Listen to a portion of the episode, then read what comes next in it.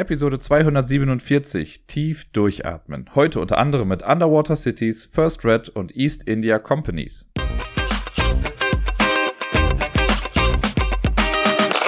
Hey, hey, ihr Lieben, hier ist der Dirk mit der neuesten Episode vom Ablagestapel. Letzte Woche konnte ich glücklicherweise mehr spielen als sonst so und da lasse ich euch äh, gerne dran teilhaben. Sind noch ein paar neue Sachen mit dabei. Ein paar Sachen, die ich hier und da schon mal kurz erwähnt habe. Aber alles in allem eine ganz coole Liste an Spielen, wie ich finde. Ich war auf jeden Fall spielerisch sehr erfüllt die letzten Tage, die letzten sieben Tage quasi. Und mal gucken, wie ihr das so findet. Den Anfang macht ein Spiel, was ich auf der Spielemesse einmal gespielt habe. Und das gehörte auch mit zu den Highlights der Messe für mich, weil ich das so gar nicht richtig auf dem Schirm hatte. Ich wusste, dass Tokaido Duo, darum geht's nämlich jetzt, dass das äh, rauskommt aber ich habe mich im Vorfeld gar nicht großartig damit beschäftigt. Das lag, glaube ich, auch so ein bisschen daran, weil ich, also Tokaido mag ich total gerne. Das ist ein tolles Spiel, das habe ich auch hier, spiele ich immer mal wieder gerne.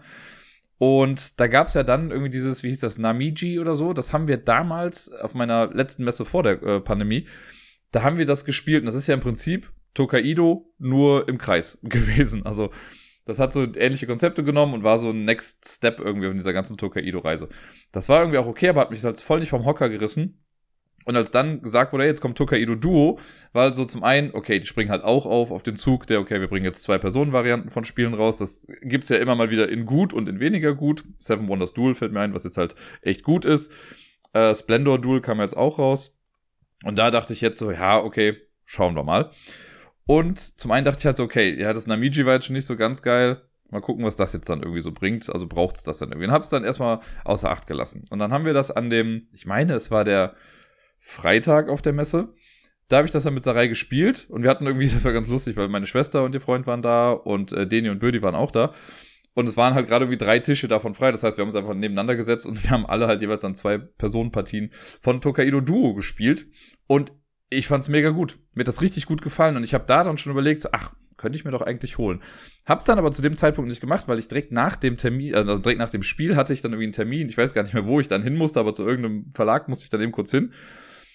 Und dann war es so kurz draußen aus dem Kopf und habe dann irgendwie an den nächsten Tagen gedacht, ach, ich könnte es doch eigentlich mitnehmen. Und dann war es ausverkauft. Das war natürlich ein bisschen schade. Und dachte mir, okay, irgendwann später hast du ja nochmal die Gelegenheit dazu. Jetzt habe ich ja absolut lieber und dankenswerterweise von Tobypsilon, Helmut und Dirk das Spiel zu Weihnachten geschenkt bekommen. Und da habe ich ja voll nicht mit gerechnet. Und das äh, hat mich dann sehr gefreut. Und das erste Spiel dieses Jahr ich habe nämlich noch nichts anderes gespielt, war in der Tat dann Tokaido Duo. Das habe ich mit Sarai gespielt, die war letzte Woche für ein paar Tage hier in Köln und hat mich was länger besucht, was sehr schön war. Und das erste Spiel, was wir zusammen gespielt haben, war Tokaido Duo.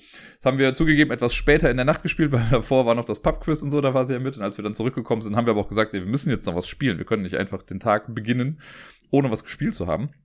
Und dann wurde es dieses Spiel. Und ich muss sagen, mein Eindruck, den ich auf der Messe davon hatte, hat sich nochmal bestätigt. Also es war jetzt nicht so, dass ich irgendwie das gespielt habe und gedacht habe, ja okay, vielleicht war ich so ein bisschen Messe verblendet. Das gibt's ja manchmal, dass man irgendwie auf der Messe was spielt und das da irgendwie total cool findet und dann später nicht mehr so ganz. Also es ist mir schon ein paar Mal irgendwie bei Spielen passiert. Aber hier war das so genau die gleiche, wie soll ich sagen, ja, Faszination schon fast, die das ausgelöst hat. Tokaido Duo macht nämlich was ganz Cooles und zwar, das ist ähnlich wie auch bei Seven Wonders Duel. Es nimmt so, also es sind super viele bekannte Elemente aus Tokaido mit da drin aber so ein bisschen neu verpackt und es ist mehr so eine Hommage an das eigentliche Spiel, also an Tokaido, aber trotzdem auch so sein eigenes Ding.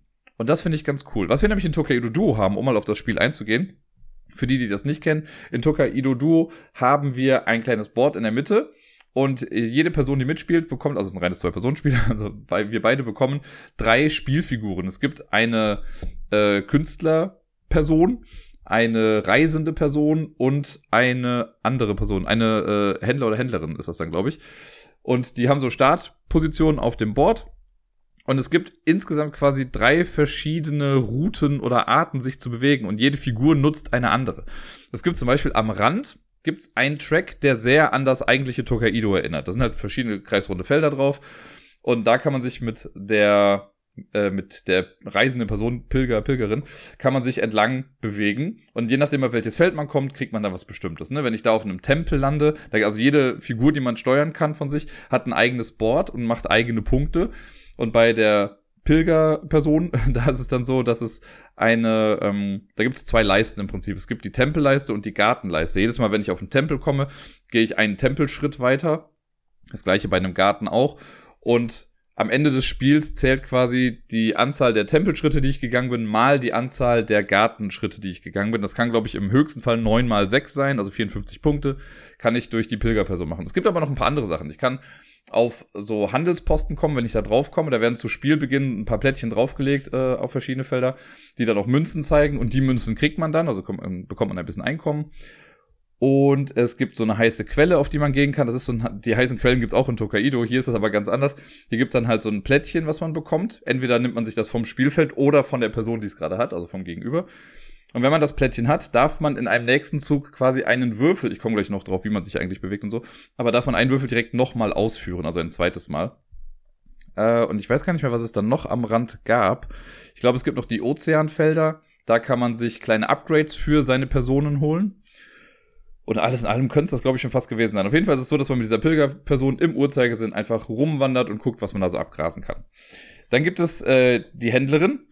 Und bei der ist es so, da gibt es am Rand eben diese Handelsfelder, wo ich eben schon mal gesagt habe, dass die Pilgerin da äh, Münzen bekommen kann. Auf diesen Feldern bewegt sich die Händlerin und in der Mitte gibt es auch nochmal so vier Dörfer, die, äh, ich weiß gar nicht mehr, Bergdörfer oder so heißen die da, glaube ich. Da bewegt sich die Händlerin auch. Die hat so einen viel kleineren Bewegungsradius und pendelt so ein bisschen zwischen Verkaufsposten und Handelsposten oder so hin und her und versucht im Prinzip, wenn man auf so ein Dorf in der Mitte geht, dann zieht man aus einem Beutel Warenplättchen. Das sind so die Souvenirs, die es auch bei Tokaido gab.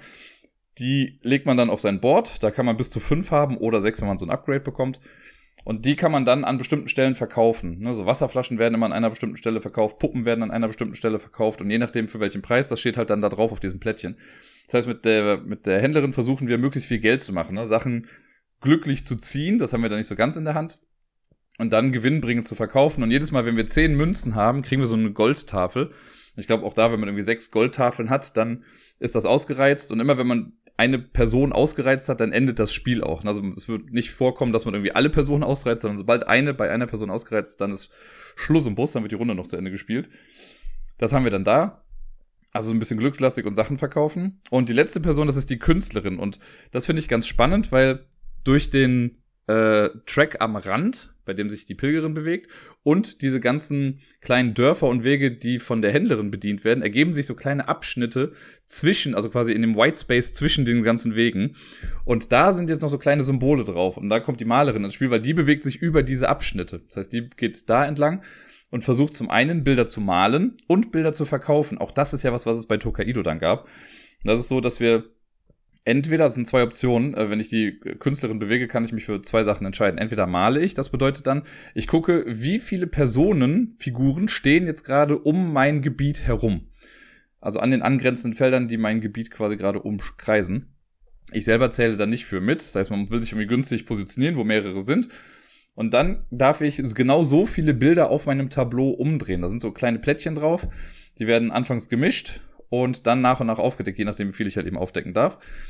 Und wenn man die dann verkaufen möchte, dann muss man, also jedes dieser Plättchen zeigt dann eben ein so ein kleines Hintergrundbild, was in den Gebieten zu sehen ist. Und ich muss dann, wenn ich das verkaufen möchte, in einem Gebiet stehen, wo ich, äh, wo das Bild übereinstimmt. Und dann darf ich immer das erste Sichtbare quasi gerade verkaufen. Und das kann man halt ein paar Mal machen. Und wenn ich alle Bilder verkauft habe, dann ist das auch vorbei, dann habe ich das ausgereizt und kriege je nachdem, wie viele Bilder ich verkauft habe, dann auch Siegpunkte. Das ist sehr grob runtergebrochen jetzt erstmal alles, wie sich die Figuren bewegen. Wie wählt man das aus, wen man bewegt? Ich habe jetzt nicht jedes Mal eine freie Wahl, sondern das ist mit einem kleinen Würfeldraft verbunden. Und zwar hat man drei Würfel im Spiel. Es gibt für jede Personenart einen Würfel, also für die Pilgerin, für die Künstlerin, für die Händlerin. Die Würfel werden von einer Person, also angenommen, ich beginne das Spiel, ich würfel die drei Würfel und suche mir einen davon aus. Auf dem Würfel ist dann zum einen nochmal das Symbol natürlich drauf zu sehen, um welche Figur es sich handelt, und eine Zahl. Die Zahl gibt dann an, so viele Felder muss ich mich bewegen mit der Person. Und je nachdem, wo ich dann lande, mache ich dann halt was Bestimmtes. Ne? Wenn ich jetzt die Pilgerin nehme und ich komme auf ein Tempelfeld, ja, dann gehe ich halt einen Tempelschritt weiter. Nehme ich die Künstlerin, komme ich in irgendein Gebiet rein und gucke dann, ob ich malen oder verkaufen möchte. Und wenn ich die Händlerin nehme, gucke ich halt, ob ich neue Chips bekomme, also neue Souvenirs, oder ob ich die halt irgendwo verkaufen möchte, die ich schon habe. Ich suche mir einen Würfel aus, mein Gegenüber sucht sich dann einen von den verbliebenen Würfeln aus und ich bekomme dann den letzten. Man macht die Aktion aber auch immer sofort, also man wartet nicht erst, bis dieser Draft vorbei ist, sondern immer, wenn man das bekommt, macht man die Aktion.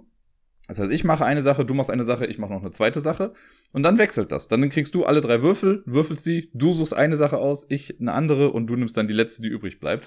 Und das macht man immer im Wechsel. So lange, bis das Spielende irgendwie eingeleitet wurde. Jetzt habe ich ja schon gesagt, das Spiel endet, wenn bei einer Person das quasi ausgereizt wurde. Also es kann, den, das finde ich ganz lustig, in den Regeln steht, es gibt drei Möglichkeiten, wie das Spiel enden kann. Dabei sind es eigentlich vier. Es gibt nämlich zum einen, habe ich schon gesagt, wenn man es geschafft hat, mit seiner Malerin alle Bilder zu verkaufen, dann endet das Spiel. Wenn man es geschafft hat, mit der Händlerin die ganzen Goldfelder aufzufüllen, das sind ja, glaube ich, dann sechs Stück, dann endet das Spiel. Wenn man es schafft, mit der Pilgerin das letzte Tempelfeld zu erreichen, endet das Spiel. Und wenn man es schafft, oder, oder wenn man es schafft, mit der Pilgerin das letzte Gartenfeld zu erreichen, dann endet das auch. Die letzten beiden Punkte, Garten und Tempelfeld, wurden halt in den Regeln zusammengefasst, weil das die gleiche Person ist, die das auslöst. Aber es sind ja trotzdem zwei verschiedene Endbedingungen dafür. Wenn das dann eintritt, dann rechnet man für alle drei Personen einfach die Punktzahlen zusammen, die man erreicht hat. Und wer die meisten Punkte hat, gewinnt das Ganze dann. Ich meine, es ist so, wenn es einen Gleichstand gibt, dann gewinnt die Person, die das meiste Geld jetzt noch hat oder so. Aber ganz genau weiß ich jetzt nicht. Äh, ist jetzt bei uns auch nicht vorgekommen. Aber das ist es im Prinzip. Also ein bisschen Würfeldraft. Man überlegt sich, welche Person nehme ich jetzt, bewege mich dann damit und gucke einfach, wie ist die Lage gerade. Ne? Also man sieht ja dann, welche Zahl ich habe. Das heißt, wenn ich jetzt alle drei Würfel würfle, kann ich bei jeder Figur gucken, wie weit komme ich. Das ist bei der Pilgerin immer noch am einfachsten, weil man da einfach guckt, ja, okay, ich kann zwei Felder weit gehen. Zack, zweites Feld ist ein Gartenfeld. Hm, Weiß ich nicht, ob ich das jetzt gerade möchte. Bei der Künstlerin und bei der Händlerin, da ist es dann so, dass man ein bisschen mehr Flexibilität hat. Bei der Künstlerin noch mal mehr als bei der Händlerin. Weil bei der Händlerin ist es, also hatte ich das jetzt in dem Spiel so ein paar Mal so, dann ist da irgendwie eine 4 bei gewesen oder eine 3 und ich stand auf einem Feld ich wusste, okay, ich kann gar nicht weiter nach rechts quasi gehen, weil man muss immer alle Felder gehen und man darf keine Felder doppelt benutzen in einem Feld. Das heißt, ich kann nicht nach hinten gehen, weil dann würde ich die Zahl gar nicht ausreizen können. Also muss ich auf die andere Seite der Insel oder wo auch immer wir drauf da spielen, muss ich dann hingehen und das dann auslösen. Und bei der Künstlerin habe ich ja eh komplette Wahl, wo ich jetzt hingehe. Also man kann irgendwie immer alles ein bisschen erreichen. Da ist es dann ja oft wichtig, dass man guckt, dass man auf einem richtigen Symbol landet oder eben dahin geht, wo viele Personen sind. Das schafft man schon irgendwie immer. Und irgendwas Sinnvolles kriegt man da schon aus allem raus. Man hat ja noch so ein bisschen die Möglichkeit, die Sachen auch äh, abzugraden. Also für jede Person, die man haben kann, gibt's halt zwei mögliche Upgrades. Das ist aber auf dem gleichen Plättchen und die soll man am Anfang random quasi hinlegen mit einer bestimmten Seite nach oben. Dann kann es zum Beispiel sein, wir hatten jetzt sowas, äh, dass du mit der Pilgerin auch einen Schritt mehr gehen darfst oder einen Schritt weniger. Das wäre dann die andere Seite. Das muss man nicht machen, aber da kann man sich dann für entscheiden. Oder wenn man handelt, das hatte ich zum Beispiel, glaube ich, wenn ich mich recht äh, erinnere, dass ich für jede Ware, die ich verkaufe, eine Münze mehr bekomme. Wenn ich jetzt dreimal die gleiche Ware halt an einem Ort verkauft habe, dann habe ich halt direkt drei Münzen noch mehr bekommen. Das war ganz cool. Und das gleiche gibt's dann auch mal für die Künstlerin, dass sie irgendwie mehr Sachen aufdecken kann oder mehrere Sachen verkaufen kann auf einen Schlag. Also hat man so ein bisschen Variabilität noch mit drin. Aber es ist echt ein flottes Spiel. Ich glaube, wir haben 20 Minuten gespielt und es hat echt ein schönes Spielgefühl. Also es bringt wirklich dieses Gefühl von Tokaido, finde ich, mit sich, weil man macht ja im Prinzip schöne Dinge. Es ist ja gar nicht jetzt großartig so ein also wir nehmen uns ja gar nicht so viel weg. Jetzt mal abgesehen von den Würfeln natürlich. Aber es war nie so, dass ich jetzt gesehen habe, ah Mist, wenn ich das und das jetzt, wenn ich jetzt den Würfel nehme, dann kann Sarai sich den Würfel nehmen und kann das auslösen. Ich habe dafür, also wirklich, wenn es hochkommt, vielleicht dreimal irgendwie während des Spiels kurz drauf geguckt, wo ich gesehen habe, ja, okay, wenn sie zinke, dann könnte sie sich den Hot Spring, also die heiße Quelle irgendwie nehmen. Und dann habe ich das halt irgendwie nicht oder keine Ahnung. Aber wirklich jetzt aktiv dagegen was gemacht habe ich dann auch nicht. Das heißt, ich gucke wirklich eher so für mich, also es ist ein, ja, man spielt zwar gegeneinander, aber es ist eher so ein, und das meine ich gar nicht negativ hier, aber es ist mehr so ein Nebeneinander herspielen. Und dann einfach gucken, wer hat das Ganze dann irgendwie am besten gemacht. Weil ich kann dir gar nicht so sehr reingrätschen, als dass es das jetzt irgendwie sinnvoll wäre, dich da zu blockieren. Es gibt bestimmt Leute, die das dann so spielen würden, äh, aber ich nicht. Und es ist wirklich nach wie vor ein tolles Spiel. Wie gesagt, mein Messe-Ersteindruck hat sich nur bestätigt.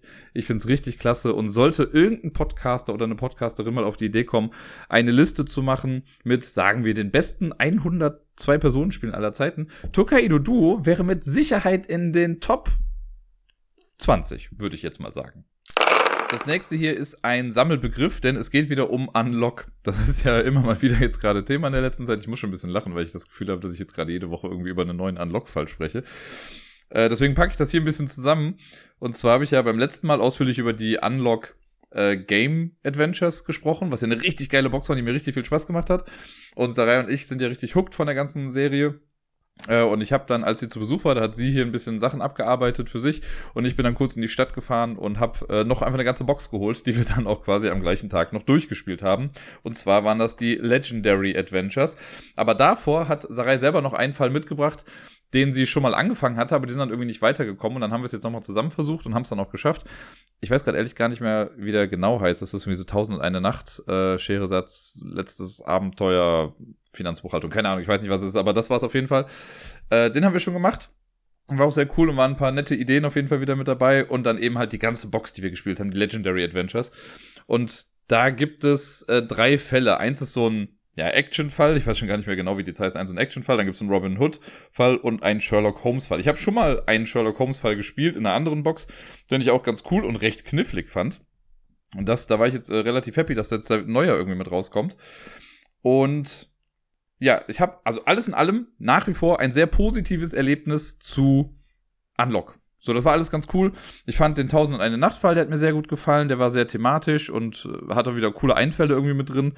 Ähm, dieser Actionfall, der ist super witzig gewesen. Also, ja, ich will ja gar nichts spoilen, aber es wird irgendwann, äh, also man, man kommt irgendwann an einen Punkt, wo das Ganze einen schönen Twist nimmt, den ich richtig gefeiert habe. Den fand ich richtig cool und süß und schön und ja, einfach sehr kreativ. Wirklich, also der hat richtig Spaß gemacht. Das war der einfachste Fall in der Reihe, aber es, wir hatten trotzdem auch hier und da ein bisschen, ähm, mussten wir überlegen, was da jetzt so los ist. Das war jetzt nicht, dass einem das alles in den Schoß gefallen ist oder so. Äh, den Robin Hood-Fall, den habe ich auch sehr gefeiert. Wir haben hier und da auch irgendwie, keine Ahnung, Sachen nicht richtig gemacht, aber auch da gibt Sachen, gerade mit der App wieder, die dieses ganze Robin Hood-Feeling sehr geil übertragen. Also das war wirklich richtig coole Ideen und vor allen Dingen das Finale in dem Fall fand ich richtig cool. Das hat echt eine Menge Spaß gemacht. Ja, und dann haben wir das quasi erstmal unterbrochen, weil wir dann zu einem Spieleabend gefahren sind, da komme ich aber dann nachher nochmal äh, zu. Und als wir dann abends irgendwann wieder zurück waren, haben wir gesagt, wisst ihr was, komm, wir spielen noch den, äh, den Sherlock-Fall. Und das haben wir dann auch gemacht. Und ich, wir wussten ja schon, okay, das wird so der dritte Fall sein, der ist dann irgendwie ein bisschen schwieriger. Und wir sind schon relativ gefühlt beim allerersten Rätsel. Wir haben, du kriegst so die Grundauslage und ab da sind wir schon erstmal nicht weitergekommen, weil da fand, also das ist, man mag dann immer denken, ja, okay, vielleicht sagt er das jetzt auch nur, weil es halt nicht gecheckt hat und so. Äh, wir waren ja zwei Leute, die es nicht gecheckt haben. Aber es sollte quasi eine, ich sag mal, eine Zahl sichtbar sein, die für uns aber nicht so ersichtlich war, wie sie dargestellt wurde. Also wie es dann irgendwie hieß, so von mir, ja, das ist ganz klar die 13. Es ist nicht die 13, ich habe jetzt eine Zahl irgendwie mir ausgedacht, aber das, äh, ja, das hat uns auf jeden Fall schon ein bisschen Zeit gekostet. Aber okay, wir haben auch gesehen, in der App hat man direkt mal 90 Minuten Zeit für das Ganze. Also gut, wir haben ein bisschen Zeit verplempert dafür, wir sind aber irgendwann weitergekommen, haben dann aber, glaube ich, auch, haben dafür, glaube ich, auch in den Hinweisen irgendwie nachgeguckt. Gut, weitergemacht. Und haben gerätselt und gerätselt und waren dann relativ gut, muss ich sagen. Wir sind relativ gut durchgekommen und natürlich musste man hier und da ein bisschen überlegen, aber ich fand, also wir haben ich, weiß, ich glaube, einmal vielleicht einen Fehler oder so gemacht, wenn es hochkommt, aber ich glaube jetzt nicht großartig viel falsch gemacht. Und dann kamen wir irgendwann an einen Punkt und da wurde es frustrierend. dann kam an einen Punkt, da hieß es dann, nehmt Karte, äh, kann ich mal sagen, nehmt Karte 50. Und wir machen das immer so, wenn wir das zu zweit spielen, wir teilen die Kartenstapel einfach unter uns auf. Das heißt, wir gucken beide halt irgendwie jeweils bei sich dann durch, damit man die Karten auch irgendwie ein bisschen schneller findet. So, Karte 50 ist gesucht, wir gehen durch unsere Stapel durch. Habe ich nicht, da muss der Rai das ja haben. Sie hatte die Karte auch nicht. Okay, nochmal nachgeguckt. Okay, haben wir irgendwas falsch gerechnet? Oft ist es ja so, dass man zwei Zahlen zusammenrechnen muss. Gucken wir nochmal nach, haben wir einen Fehler gemacht. Nee, müsste eigentlich die Zahl sein. Haben wir so nochmal durchgeguckt. Manchmal kleben Karten ja vielleicht auch wieder zusammen. Und es war auch übrigens wieder ein bisschen weird, dass, ich glaube, das war bei dem Sherlock-Fall, schon wieder waren die Ecken nicht abgerundet von den Karten. Das war ja letztens beim Mysterium-Fall schon so und ich verstehe nicht warum, aber okay. Wir also weiter durchgeguckt war nicht dabei. Nochmal geguckt, ob wir einen Fehler gemacht haben. Haben wir irgendwas anderes äh, übersehen oder ist das vielleicht keine 50, sondern soll irgendwas anderes sein? Ne, kann ja auch ein SO oder sowas sein. Da nochmal geguckt, nee, war es auch nicht. Und dann sind wir irgendwann echt dazu übergegangen, weil wir dachten, das kann doch nicht sein. Und die Karten haben ja, obwohl die ja, die haben ja wilde, wirre Zahlen quasi auf der Rückseite. Äh, unten rechts in der Ecke gibt's ja immer so eine Kartenreihenfolge. Da steht dann 1 von 60 oder so. So, und dann 2 von 60, 3 von 60. Das heißt, man kann halt einfach eine fortlaufende Reihe machen. Das heißt, wir haben uns alle Karten geschnappt, wir haben die Zeit dafür dann auch pausiert äh, in der App und sind die Karten durchgegangen und haben dann in der Tat festgestellt, jo, die Karte fehlt halt einfach. Das war total doof, weil es halt auch eine halbwegs wichtige Karte irgendwie erstmal war. Naja, was haben wir gemacht? Mittlerweile ist zum Glück so, dass es in den äh, Boxen auch so Lösungshefte gibt, wo man sich dann die Rätsel auch ein bisschen erklären lassen kann, wenn jetzt die Hinweise nicht reichen, die man durch die App bekommt, dann kann man da irgendwie noch nachgucken. So, dann hat Sarai irgendwie nachgeguckt. Wir hatten ja schon ein paar Schritte gemacht. Das heißt, man konnte so nachvollziehen, okay, wo sind wir jetzt gerade in der Geschichte? So, dann kam das hier mit, okay, nehmt Karte 50. So, dann war die Karte da abgebildet. Okay, das ist die Karte, die wir bekommen sollten. Das ist natürlich ein bisschen blöd, weil man sich ja stellenweise vielleicht schon so ein bisschen selbst spoilert, wenn man dann doch noch irgendwie was sieht auf dem Bild. Aber wir dachten erstmal, okay, wir machen dann mal weiter mit dem Wissen, was wir dadurch jetzt bekommen. Haben dann ein bisschen weiter gespielt, die Zeit natürlich wieder laufen lassen. Und dann gab es irgendwann, wir haben immer darauf gewartet, dass uns eine Karte dann sagt, werft Karte 50 ab, weil dann wussten wir, okay, die Karte brauchen wir jetzt nicht mehr. Das kam dann irgendwann relativ flott sogar, ne, konnten die Karte wegwerfen, haben weitergemacht. Und dann hat wieder eine Karte gefehlt. Und das Ganze noch zweimal. Also auch irgendwie zum Schluss hin. Das heißt, insgesamt haben uns in diesem Sherlock-Abenteuer drei Karten gefehlt. Und das hat den Spielspaß, also obwohl der Fall an sich ganz cool war und es hat Spaß gemacht, also Detektivarbeit zu leisten und sich Sachen zu erschließen, wie, also, ne, Unlock, cool, alles super klasse. Aber das hat den Spielspaß schon ein bisschen runtergedrückt. Weil es halt, ja, so unnötig ist irgendwie. Ist ja irgendwie so zu vermeiden. Also ich verstehe halt auch nicht, also es ist einfach blöd. Es ist einfach blöd gewesen, dass äh, die Sachen da gefehlt haben. Wenn es jetzt drei Fehlschlagkarten gewesen wären, okay, meinetwegen. Aber das waren halt wirklich drei Karten, die gefehlt haben, die wichtig waren für dieses Rätsel insgesamt. Und ja, dann war halt noch, also wir haben es dann auch trotzdem noch in unter einer Stunde, glaube ich, geschafft. Ich glaube irgendwie 59 Minuten, 58 Minuten oder so. Inklusive halt Karten suchen und was weiß ich nicht allem. Äh, und dann waren es trotzdem nur vier Sterne. Wahrscheinlich, weil wir irgendwie einmal nach dem Hinweis oder so gefragt hatten. Das war dann so ein bisschen blöd. Aber alles in allem, wenn ich das mal ausklammere jetzt, war der Fall trotzdem sehr cool. Und ich muss aber sagen, ich fand, glaube ich, den anderen Sherlock-Fall, den ich zuerst gemacht habe, vor mittlerweile jetzt zwei Jahren oder so, den fand ich ein bisschen kniffliger. Also ich fand hier, ich weiß nicht, ob wir einfach nur so ein gutes Team waren und so gut deduziert haben und dass uns das alles so gut erschließen konnten, aber irgendwie lief das ganz rund, so was wir da so rausbekommen haben. Und äh, ja, aber es soll jetzt gar kein Qualitätsmerkmal äh, sein, ob jetzt der eine Fall einfacher war oder nicht. Aber es ist mir einfach nur so aufgefallen, dass ich, glaube ich, bei dem anderen ein bisschen dranhing, wobei da auch die Person, mit der ich das damals gemacht habe, Vielleicht hing es auch daran. Wer weiß, vielleicht hatte ich einfach nicht äh, eine Person, die ebenbürtig ist mit meinen äh, Deduction Skills, was jetzt gar nicht heißen soll, dass sie mega gut oder mega schlecht sind, aber einfach jemand, mit dem ich auf Augenhöhe quasi äh, das Ganze spielen kann. Und das ist ja mit Sarai auf jeden Fall gegeben. Wir sind ja schon irgendwie auf dem gleichen Level und wenn mir Sachen nicht einfallen, dann fallen sie ihr ein oder wenn ich Sachen nicht sehe, dann sieht sie sie oder auch mal andersrum. Und das äh, das ist ja der Main Takeaway von dieser ganzen Unlock-Reihe. Aber ja, also haben wir insgesamt vier Unlock-Fälle gespielt jetzt in der Zeit, um das Ganze mal abzuschließen. Wenn ich die Fälle einzeln betrachte, waren die auf jeden Fall alle ganz cool. Ich, ne, wie gesagt, mein Spielgefühl beim letzten Fall ein kleines bisschen, war halt nicht ganz so cool. Was aber nichts daran ändern soll, wenn ihr eine funktionale Box bekommt, in der alle Karten drin sind, werdet ihr mit den Legendary Adventures auch auf jeden Fall euren Spaß haben vor jetzt schon einigen Wochen ist es ja endlich mal dazu gekommen, dass ich in den Genuss von Arche Nova kommen durfte. Ich habe mich ja zugegebenermaßen davor auch lange geweigert, irgendwie das Ganze zu spielen, wegen der ganzen Hype-Geschichte und so. Das habe ich ja da ausführlich erklärt. Und war ja dann doch extrem positiv überrascht von dem Spiel. Und es hat mir echt viel Spaß gemacht. Sarai hat es jetzt zu Weihnachten geschenkt bekommen und hat es dann auch prompt mitgebracht. Und wir haben es äh, sogar geschafft, das Ganze zweimal jetzt in der Zeit zu spielen, in der sie hier war. Beide Male hart verloren, aber trotzdem hatte ich sehr, sehr viel Spaß äh, dabei. Wir haben unsere erste Partie noch mit den, also nicht mit den Anfängerplänen gespielt, da musste ich auch nochmal durchsteigen. Es ist ja, glaube ich, es gibt ja die A-Pläne, das ist so für die Anfänger, wo man irgendwie schon mit einem Dreiergehege oder so startet. Dann gibt's die Nullerpläne, die so für die Leute sind, die das erste Spiel schon hinter sich gebracht haben. Das haben wir jetzt im ersten Spiel gemacht und danach haben wir uns dann äh, tatsächlich auch auf die asymmetrischen Pläne gestürzt und da hatte, ich glaube, ich habe einfach Plan 1 und 2 uns ausgeteilt und ich hatte den Plan mit dem Aussichtsturm und Sarai hatte den Platz mit dem, äh, wie heißt denn das? Mit der Freilauffläche, Freilandgehege, keine Ahnung. Es war so ein Wasserfeld mit einem Tor drauf. Äh, und jedes Gehege, das da angrenzt an dieses eine Feld, zählt dann als plus zwei in der Kapazität. Und bei mir war es so, immer wenn ich ein Gehege das an den Aussichtsturm angrenzt, auf die belegte Seite gedreht habe, habe ich zwei Tickets dafür bekommen. Und ja, es war äh, irgendwie krass. Also gefühlt habe ich in, in beiden Partien einfach keine Chance gehabt. äh, ich weiß, also ich kann noch nicht ganz festmachen, woran es liegt, weil ich hatte eigentlich das Gefühl, dass es gerade in der zweiten Partie auch echt gut für mich lief. Bei Sarai lief es einfach nur ein bisschen besser. Irgendwie hat da die Engine mehr gestimmt und ich habe beim zweiten Mal habe ich auch meine Endziele nicht so ganz oder mein Endziel nicht so super erfüllen können. Aber gerade im zweiten Spiel ist mir das so krass aufgefallen, weil Sarai schon irgendwie gefühlt 10 oder 11 Artenschutzpunkte hatte und ich halt gerade mal einen oder zwei, wenn es hochkommt. Und ich glaube, ich habe sie da sogar noch überholt dann im Endeffekt. Aber so dieser, das Anfangsding, wie sie da weggezogen ist, das war einfach echt krass. Ähm, und dann immer so bei den Tickets hatte ich immer so das Gefühl, okay, da bin ich so ein bisschen weiter vorne, dann hat sie aber wieder aufgeholt. Das war aber so ein schönes, also eine schöne Dynamik, fand ich, hat das Ganze äh, bekommen. Und was ein bisschen lustig war, ich habe, nachdem wir die erste Partie jetzt gehabt haben, also quasi unsere zweite Partie insgesamt, da dachte ich auch so, okay, ich habe auch mit den Artenschutzpunkten irgendwie nicht genug gemacht, da musst du dich mal ein bisschen mehr drauf konzentrieren. Nimmst du doch einfach beim nächsten Parkplan als dauerhaftes Einkommen, wenn man so ein Artenschutzprojekt unterstützt, nimmt man ja einen Würfel weg und kann ja dann was freischalten. Äh, und bei den meisten Plänen gibt's halt auch diesen Artenschutzpunkt als Einkommen. Und ich habe mich schon voll drauf gefreut. Ich so, geil, das ist das, das Erste, was ich mache. Ja, und habe prompt den einen Plan erwischt, auf dem das halt gar nicht drauf war. Das heißt, ich konnte es gar nicht machen. Ich hatte stattdessen dann das Einkommen mit, ich darf eine Sponsorenkarte aus der Hand ausspielen, wenn ich die Kosten in Höhe der Stärke der Sponsorenkarte bezahle.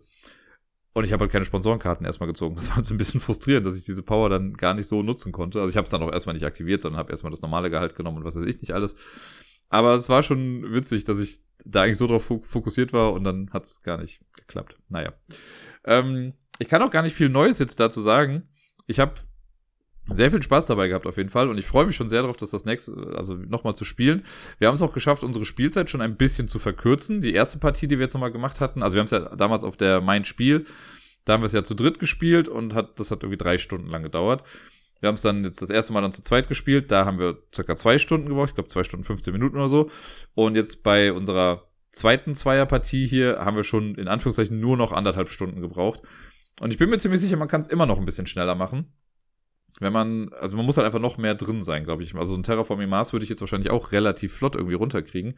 Und bei Archinova wird das wohl ähnlich sein. Also es ist cool. Ich mag es echt zu sehen, wie viel da irgendwie so hintersteckt. Man ist manchmal so ein bisschen gepeinigt durch das Kartenglück auch. Also ich, ich hatte das Gefühl, dass das Sarai eigentlich immer noch ein bisschen mehr getroffen hat als mich weil sie dann irgendwie Karten ausgelegt hat für, ja, für jeden Primaten kriegst du dies und jenes oder für das Reptil und dann kommen halt einfach safe keine Reptilien mehr oder keine Primaten mehr.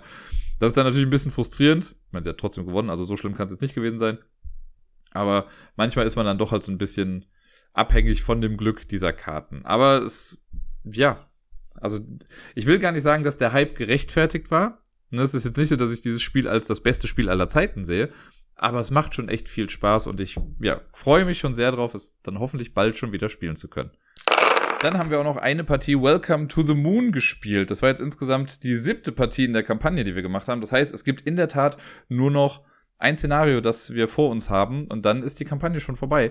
Es ist jetzt so ein kleines, kleines bisschen Spannung raus, würde ich mal behaupten, weil ich äh, jetzt auch das siebte Spiel verloren habe. Ich glaube, es war so, dass ich die ersten drei Partien noch gewonnen habe die ersten drei oder die ersten zwei, ich bin mir gar nicht mehr sicher, aber irgendwie am Anfang habe ich noch ein, zwei Mal gewonnen und danach hat nur noch Sarai gewonnen und man sammelt halt äh, so Kampagnensterne im Prinzip und beim ersten Mal war das so, okay, die Person, die gewinnt, kriegt einen und die andere kriegt keinen, dann kriegt die Person, die gewinnt zwei und die andere einen, also eigentlich macht das gar nicht so den großen Unterschied, aber später werden die Schritte dann doch was größer und jetzt ist es halt so, dass Sarai so einen Vorsprung hat, dass ich den durch die Sterne im letzten Kapitel auch gar nicht mehr einholen kann. Also Sarai hat die Kampagne auf jeden Fall gewonnen. Berechtigterweise muss man auch dazu sagen. Ähm, aber das ist natürlich für mich jetzt so ein, ja gut, ich werde natürlich noch alles geben jetzt im letzten Spiel und wäre natürlich schon cool, irgendwie das letzte äh, Kapitel auch zu gewinnen. Aber ich werde die Kampagne auf jeden Fall nicht mehr schaffen können. Und irgendwie hat das Ganze für mich einen weirden Turn genommen. Also ich habe ja, glaube ich, das letzte Mal, als ich drüber gesprochen habe, da haben wir das Virus gespielt, was ich ja mega cool fand und wahrscheinlich, weil es halt so ein bisschen an Pandemie auch erinnert hat, wo dann so in diesen ganzen Wohnhabitaten äh, Viren ausgebrochen sind und sich verbreitet haben und was weiß ich nicht alles. Das fand ich einfach cool. Ich mag das Thema irgendwie davon. Und das fand ich sehr, sehr cool umgesetzt in diesem Welcome to Setting. Und jetzt, äh, obwohl das Spiel Welcome to the Moon heißt, hieß das Szenario, was wir jetzt gespielt haben, die Flucht. Wir wollen also den Mond wieder verlassen. Okay, alles klar. Das war dann so ein bisschen weird thematisch. Ich bin mal sehr gespannt, was dann genau das nächste ist. Ich habe mir nur das Board angeguckt. Das ist ja auf der Rückseite von dem gewesen, auf dem wir jetzt gespielt haben. Und das sah schon sehr wirr aus, weil das irgendwie auf so um 180 Grad gedreht werden kann. Und dann hast du aber auch wieder Sachen da stehen, die du dann richtig lesen kannst. Und keine Ahnung, was genau da abgeht. Gucken wir mal. Vielleicht spielen alle auf dem gleichen Plan. Ich weiß es nicht. Ähm, aber auch hier waren wieder nette Ideen drin, wobei ich insgesamt fand, dass das schon fast so ein bisschen ja, so das klassischere Gefühl mit reingebracht hat. Es gab jetzt nicht so die krassen Regeln. Man hat halt schon versucht, einfach Zahlenreihen zu füllen mit hier und da einem kleinen Kniff. Die Punkterechnung war da schon fast ein bisschen komplexer.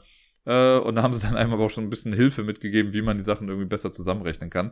Und es war auch nicht so super eindeutig. Also es hätte gut und gerne auch anders ausgehen können. Ich glaube, ich würde mal sagen, ich hatte höchstens 15 Punkte Unterschied äh, zu Sarai. Und das hatten wir schon deutlicher, von daher war ich froh, dass ich da immerhin irgendwie einen Schritt nach vorne gemacht habe. Mal gucken, wann wir jetzt die Kampagne fertig spielen. Und dann ist auch die Frage, ob wir dann danach vielleicht einfach nochmal die Kampagne spielen, weil es gibt ja noch so Zusätze, die man auch noch mit reinnehmen kann, die die Kampagne dann auch nochmal ein bisschen anders gestalten lassen.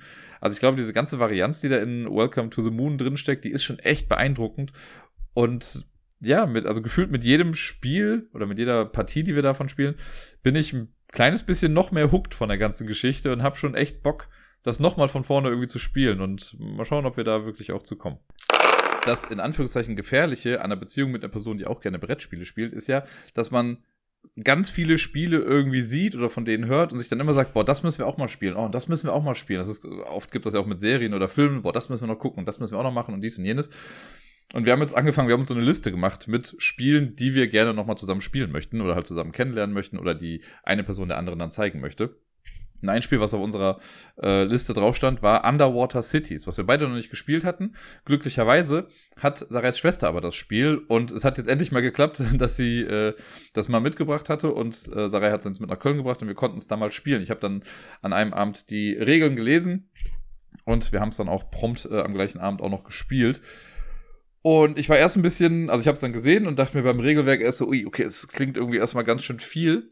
Aber runtergebrochen war es dann gar nicht so viel. Also es wird einfach nur sehr ausführlich stellenweise erklärt.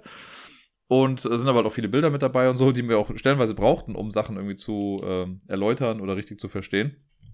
Aber wir haben es gespielt und es war ganz cool. Wir haben, glaube ich, auch, ich glaube, eine Stunde 40 Minuten irgendwie insgesamt gebraucht jetzt für die erste Partie. Auch da würde ich sagen, wenn wir es jetzt nochmal spielen würden, wird es wahrscheinlich ein bisschen flotter gehen.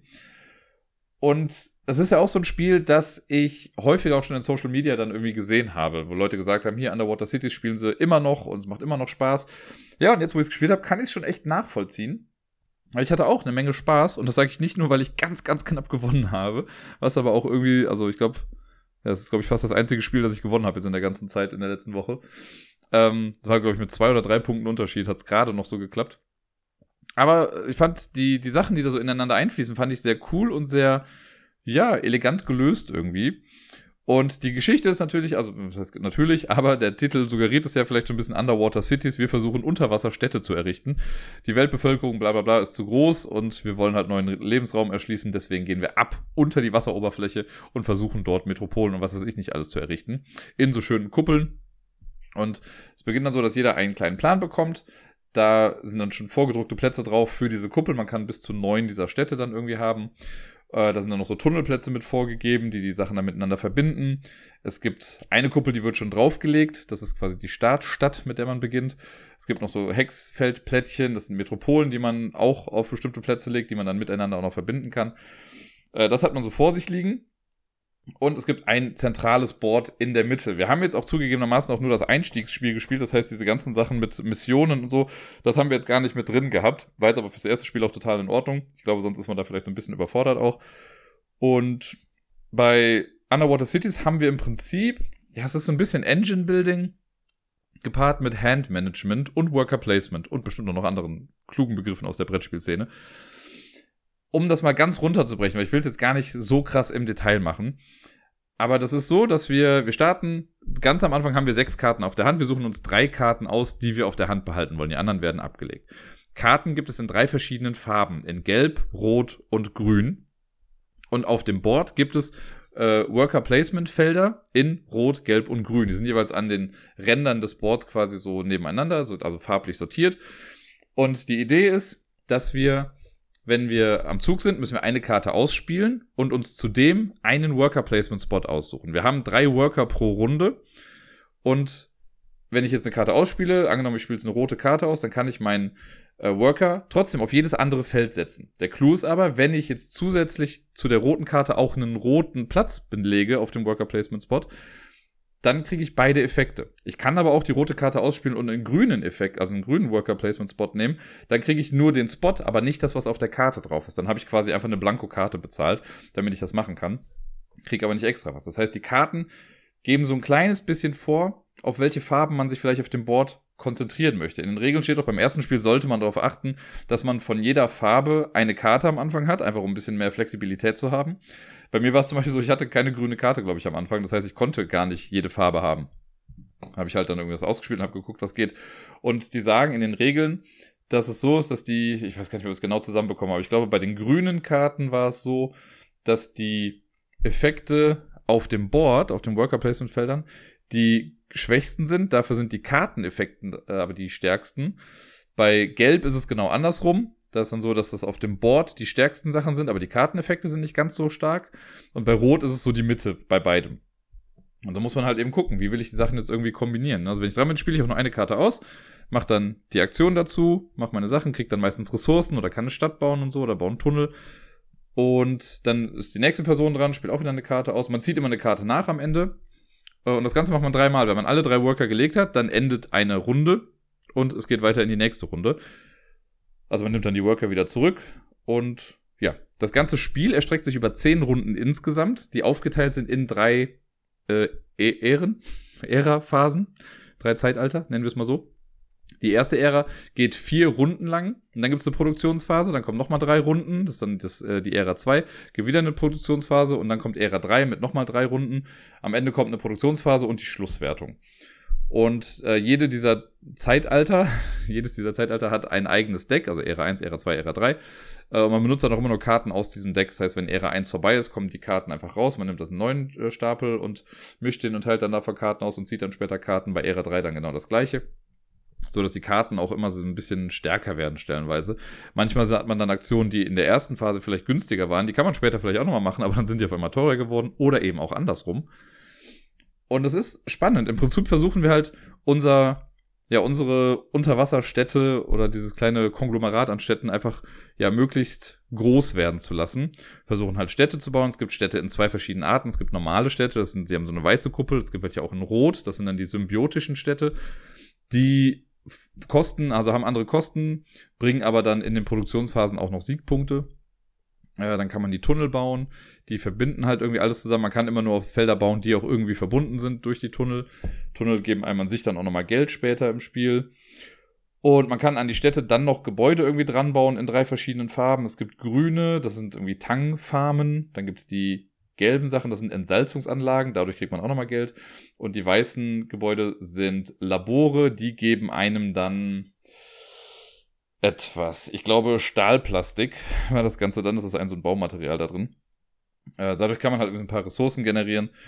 Und ja, genau. Also es ist, wenn ich am Zug bin, gucke ich halt aus meinen drei Handkarten, suche ich mir eine Karte aus, die ich spielen möchte, mache das Worker-Ding dazu, ziehe am Ende wieder eine Karte. Und das Ganze mache ich halt dreimal, dann endet eine Runde, wir kriegen die Worker wieder zurück und fangen wieder von vorne an. Es gibt zudem auch noch Aktionen, also Karten, die man farblich passend ausspielt können, äh, oder generell haben alle Karten, können eine von fünf Arten, glaube ich, sein. Oder waren es vier, fünf oder vier. Äh, und es ist immer so, wenn, habe ich ja gesagt, wenn die Farbe passt zu dem Worker Placement Spot, auf dem ich das jetzt gesetzt habe, dann darf ich den Karteneffekt auch ausführen. Es gibt Karten, die haben so einen Soforteffekt, das ist so ein kleiner Blitz, wie üblich bei Kartensymbolen. Dann macht man das und die Karte kommt auf den Ablagestapel. Es gibt aber auch Karten, die beansprucht man dann für sich, wenn sie die, äh, das passende Symbol haben. Und das können entweder Karten mit so einem Unendlichkeitssymbol sein, das heißt einfach, diesen Effekt hast du jetzt dann immer. Dann gibt's Karten mit einem äh, A drauf. Das sind dann Aktionskarten. Man darf insgesamt nur vier Aktionskarten haben. Und die legt man dann erstmal vor sich aus. Und es gibt dann andere Effekte, die auch ein A zeigen für Aktion. Dann darf man eine seiner Aktionskarten nutzen, wenn man dieses Symbol dann aktiviert. Also man kann nicht einfach so eine Aktionskarte benutzen, sondern muss das schon über so ein Symbol halt machen. Und dann gibt's noch Produktionskarten, die einem dann eben in der Produktionsphase irgendwas bringen entweder mehr Ressourcen oder andere Ressourcen oder können Sachen umrechnen lassen. Äh, und die letzte Art von Karte sind Spielende-Karten. Wenn man die ausgespielt hat, kann man damit am Spielende eben auch nochmal ein paar Punkte generieren. Das versucht man dann eben. Das meine ich halt mit Engine Building. Ne? Man versucht die Karten ja so zu beanspruchen, dass die einem dann irgendwie helfen. Ich hatte zum Beispiel ein cooles äh, Triptychon an Karten, nämlich einmal in Rot, einmal in Gelb, einmal in Grün. Hatte ich jeweils die Karte, die gesagt hat, wenn du eine Karte spielst, die nicht zu dem Worker Placement Spot passt, bekommst du trotzdem etwas. Bei der ersten Karte hieß es dann noch irgendwie, okay, dann kriegst du irgendwie einen Credit. Bei der zweiten war dann, du bekommst einen Tang und bei der dritten, du bekommst einen Stahlplastik oder so. Das heißt, selbst wenn ich nicht passend angelegt habe, habe ich trotzdem irgendwie was bekommen. Das war ganz cool. Ähm, und es gibt dann noch, also man kann zusätzlich zu den Karten, die man so random zieht, gibt es auch Karten, die man sehen kann. Das sind dann so äh, Spezialkarten. Die kann man sich über ein besonderes Feld auch kaufen oder erstmal auf die Hand nehmen. Und wenn man sie ausspielt, muss man dann aber Geld bezahlen dafür. Die sind dann ein bisschen stärker aber kosten eben dann halt auch ein kleines bisschen Geld, verhalten sich aber sonst eigentlich genauso wie andere Karten auch. Ja, und so versucht man halt äh, immer ein Zeitalter zu durchstehen und am Ende dann die Produktion zu machen. Es könnte fast von Uwe Rosenberg sein, das Spiel, weil am Ende einer Produktionsphase muss man auch immer seine Städte ernähren. Mit Tang, hm, yummy. Und wenn man das nicht kann, dann muss man irgendwie Biomasse nehmen, was auch so eine Special-Ressource ist in dem Spiel. Und wenn das nicht geht, müsste man das auch noch in Siegpunkten bezahlen. Das finde ich ganz charmant. In der Anleitung steht da noch irgendwie drin, äh, sollte man unter, also wenn ich jetzt meine Städte durch Siegpunkte ernähren muss und ich fall damit unter null Punkte, verliere ich nicht mehr. Also ich kann nicht in den Minusbereich gehen. Dann steht irgendwie, das sollte allerdings nicht passieren, es sei denn, man legt es drauf an. Ich bin mir sicher, irgendjemand hat schon mal ausprobiert. Aber ja, das äh, ist in a nutshell, jetzt wirklich sehr grob runtergebrochen, ist das Underwater Cities. Es ist halt, wie gesagt, dieses Engine Building durch die Karten. Die Städte versucht man wachsen zu lassen, äh, oder das Städtenetzwerk versucht man wachsen zu lassen, kann dann diese Gebäude auch nochmal aufwerten, dann bringen sie nochmal ein paar mehr Sachen. Ich fand die ganze Sache mit dem Ernähren gar nicht so drastisch, also ich hatte jetzt keine großen Probleme. Wir haben aber auch hier, so ähnlich wie bei Archinova beim ersten Spiel, jetzt mit so äh, Anfängerplänen gespielt man kann auch da mit noch mehr Asymmetrie irgendwie rumhantieren. Bei uns hat sich das jetzt nur ein bisschen darin geäußert, dass ich eine andere Ressource bekommen habe, wenn ich irgendwie unten rechts einen Tunnel gebaut habe oder oben links meine Stadt hingepflanzt habe. Das war noch ein bisschen anders. Äh, man hat ja noch diese Metropolenplättchen, die man verbinden kann am Rand. Die geben auch noch mal bestimmte Boni, wenn man sie verbunden hat. Die waren natürlich auch bei uns irgendwie anders. Äh, aber das fand ich alles, also ich meine, der Punktestand spricht ja für sich. Es war einfach sehr, sehr ausgeglichen. Die drei Punkte, das hätte auch, keine Ahnung, eine weniger optimal gespielte Runde und es wäre anders ausgegangen. Und auch das hat echt viel Spaß gemacht. Also ich habe richtig Lust, das auch nochmal zu spielen, einfach um zu sehen, okay, was ist denn mit den asymmetrischen Plänen? Schlägt das wirklich so zu Buche? Macht man da wirklich andere Entscheidungen oder trifft man da andere Entscheidungen? Wie glückslastig ist das Spiel? Das habe ich mich zwischendurch ein bisschen gefragt, weil ich kann natürlich Karten ziehen wie ein Weltmeister, aber wenn ich nicht die Karten bekomme, die ich irgendwie brauche, ist natürlich auch doof. Hatte ich jetzt aber gar nicht so das Gefühl. Also ich hatte schon das Gefühl, egal welche Karten ich so auf der Hand habe, ich kann schon was machen. Ist auch oft so, und das fand ich auch ganz charmant, da wird zwar gesagt, das Handkartenlimit ist drei, aber da steht, man muss streng genommen erst zu Beginn des eigenen Zuges drei Karten auf der Hand haben. Es kommt nämlich oft vor, dass man als Ressource in einem Zug Karten bekommt. Das heißt, ich bin fertig mit meinem Zug oder durch meinen Zug bekomme ich irgendwie zwei, drei Karten auf die Hand, muss am Ende meines Zuges ja sowieso nochmal eine Karte spielen und schwuppdiwupp habe ich sechs Karten auf der Hand. Und es gibt ja Spiele, die dann sagen, ja, jetzt musst du erst alles abwerfen, bevor die nächste Person irgendwie dran ist. Und hier sagen sie, lass die anderen ruhig den Zug machen. Erst wenn du selber dran bist, dann musst du die Karten abwerfen. Das heißt, man hat einfach noch ein bisschen mehr Zeit und kann sich so ein bisschen zurechtlegen, okay, was möchte ich jetzt die nächsten Runden vielleicht noch machen? Und dann lege ich halt die Sachen irgendwie weg. Ich weiß, dass ich hier und da auch mal Karten weggeworfen habe, die mir dann zwei Runden später mega geholfen hätten, was ich aber einfach noch nicht vorhersehen konnte. Was jetzt wahrscheinlich auch ein bisschen daran liegt, dass es eben die Erstpartie war. Ähm, Deswegen glaube ich, hier und da würde ich schon ein bisschen anders spielen, aber ich hatte auch das Gefühl, dass ich mein Netzwerk trotzdem ganz cool gebaut habe. Also es war, ich hatte, ich glaube, zwei oder sogar drei von diesen symbiotischen Städten, die mir dann noch immer Punkte gegeben haben. Und ich habe schon versucht, auch alles einigermaßen aufzuwerten, damit ich da einfach viel bekomme. Beim Schluss ist es dann so, wenn man das zehnte Zeitalter durch hat, gibt es ja nochmal die Produktionsphase, in der es dann auch hin und wieder nochmal Punkte gibt. Und dann gibt es so eine Schlusswertung für das Netzwerk, was man gebaut hat. Und da ist es dann wichtig, äh, da guckt man halt, welche Städte sind ans Netzwerk angebunden und was für Gebäude haben die drumherum, also welche Gebäudearten. Ich habe ja eben schon mal gesagt, es gibt drei verschiedene, ne, gelb, weiß und grün. Und wenn ich jetzt eine Stadt habe mit drei verschiedenfarbigen Gebäuden dran, wo es was quasi alles zu bieten hat, diese Stadt, dann gibt es dafür, keine, ich glaube, sechs Punkte oder so. Wenn ich nur zwei verschiedene Farben habe, sind es vier Punkte. Habe ich nur eine Farbe dran, sind es drei Punkte. Wenn ich da gar nichts dran habe, gibt es immerhin noch zwei Punkte. Also man versucht schon so ein bisschen, äh, ja, alle Farben zu bedienen an einer Stadt, damit man dafür möglichst viele Punkte bekommt. Dann gibt es irgendwie nochmal Punkte für die Tunnel und für aufgewertete Tunnel auch nochmal und keine Ahnung, ich glaube, nee, nicht für die Tunnel, das war bei der Produktionsphase, da gab es dann nochmal irgendwie Punkte dann dafür. Wie dem auch sei, es ist eine nette Engine und irgendwie alles, was er macht, kann sehr zielführend sein. Man kann das irgendwie cool einsetzen. Es gibt, glaube ich, auch hier und da Karten, die so ein bisschen gegen die andere Person gehen. Oder ich hatte auch sowas, ich konnte dann, das habe ich jetzt falsch gelesen, aber es gibt die Karte auch andersrum, dass du ein Feld benutzen darfst, was von wem anders schon mal blockiert wurde. Oder du machst halt eins, darfst nochmal eins ausführen.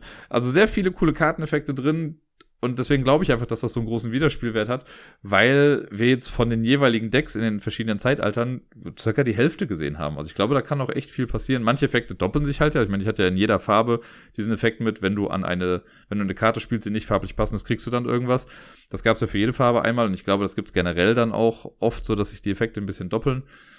Aber, ey, durchweg positiver Eindruck davon. Ich fand hier und da, also mir gefällt das Main Board nicht so ganz weil es ist halt diese Worker Placement Spots, die sind so halt wie gesagt am Rand dran und in der Mitte hast du dann die Karten, weil ich wusste erst gar nicht genau, okay, wie lege ich das denn jetzt klug irgendwie hin, damit wir an alles irgendwie drankommen. Das könnte man bestimmt auch irgendwie noch optimieren.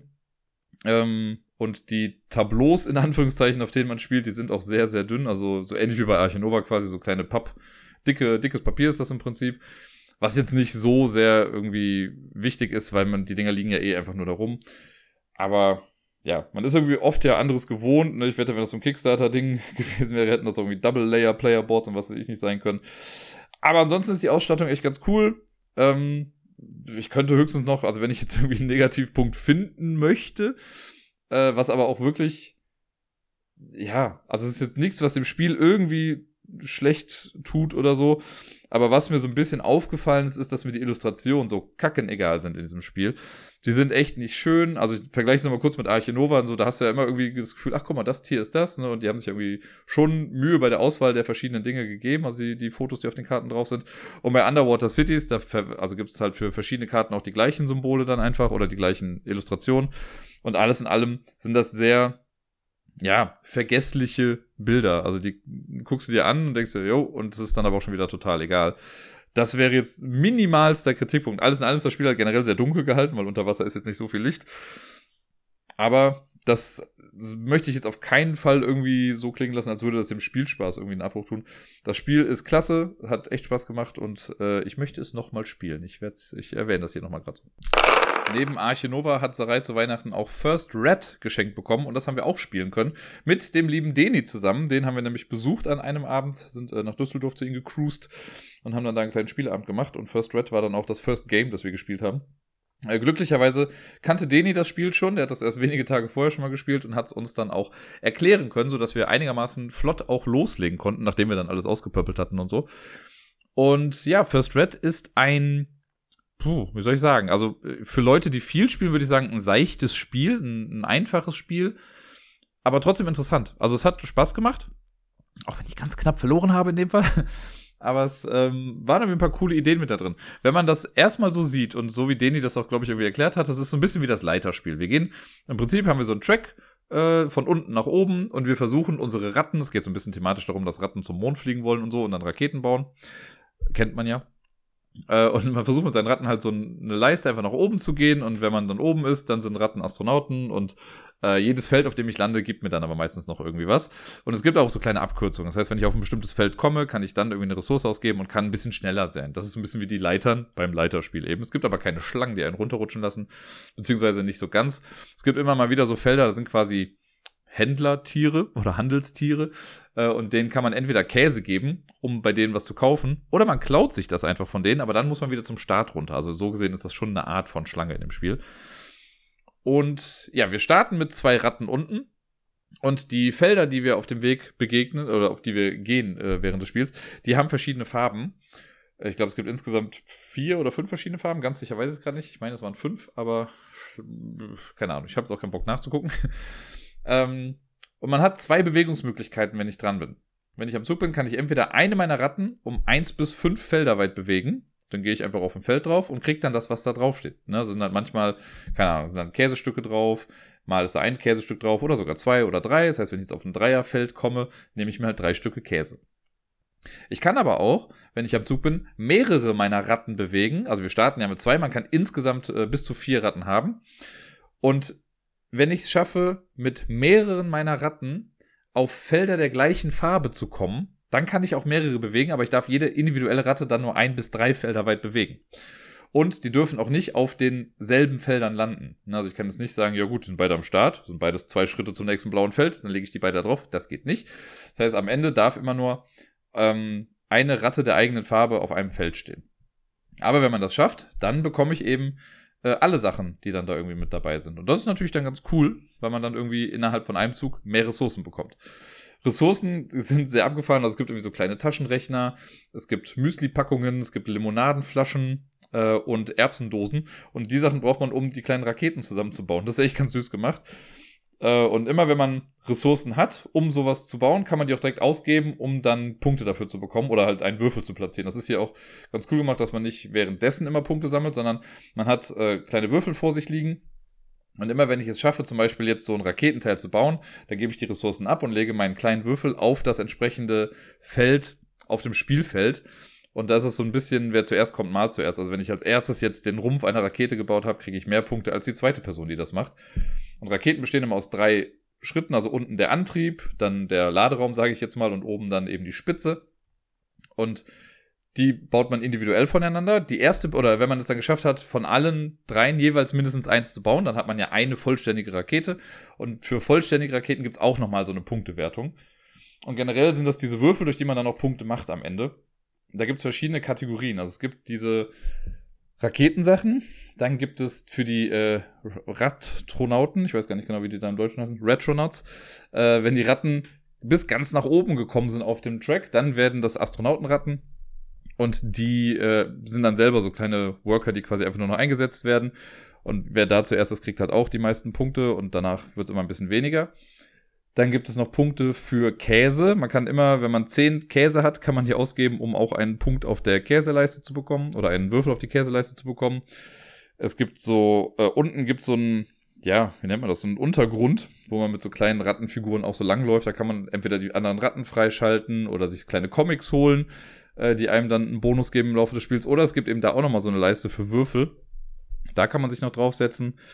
Äh, und eine Sache, die ich noch nicht genannt habe, ist, neben den ganzen Ressourcen, so gibt's auch noch Glühbirnen, weil das ganze Feld wird auch begleitet, oder die gesamte Laufstrecke, die man abgeht, wird begleitet von ja, so einer Schnur, an der Laternen aufgehangen sind oder so kleine Glühbirnen. Man hat so einen Glühbirnenmarker in der eigenen Farbe. Und immer wenn ich auf ein Feld äh, komme, das mir Glühbirnen gibt, bewege ich eben meine Glühbirne dann etwas weiter. Und die Glühbirne sagt, alle Felder, die ich bis zu meiner Glühbirne quasi besuche, geben mir eine Ressource mehr als das, was eigentlich draufsteht. Und das ist dann ganz cool. Deswegen, also es war so ein bisschen mein Ding. Ich habe versucht, die Glühbirne so weit wie möglich nach vorne zu pushen. Es gibt dann auch immer verschiedene Punkte, wenn man da drauf kommt, dann kriegt man irgendwie nochmal was extra. Ich weiß schon gar nicht mehr genau, was es war. Äh, ach genau, es gibt so eine Glühbirnenleiste. da kriegt man dann halt eben Punkte auch drauf. Und ja, es gibt dann halt eben auch mehr Ressourcen. Und meine Taktik, wenn man sie so, oder Strategie eher gesagt, kann auch sein, dass ich den Begriff schon wieder falsch verwendet habe, aber egal. Meine Idee im Spiel war, okay, ich versuche einfach so schnell wie möglich alle vier Ratten auf der Strecke zu haben, um dann möglichst viel machen zu können. Ne? Weil wenn ich es dann schaffe, irgendwie mit drei oder sogar vier Ratten auf die gleiche Farbe jeweils zu kommen, kriege ich halt in einem Zug super viel Shit und kann damit dann Sachen machen. Und das hat auch ein paar Mal echt ganz gut funktioniert.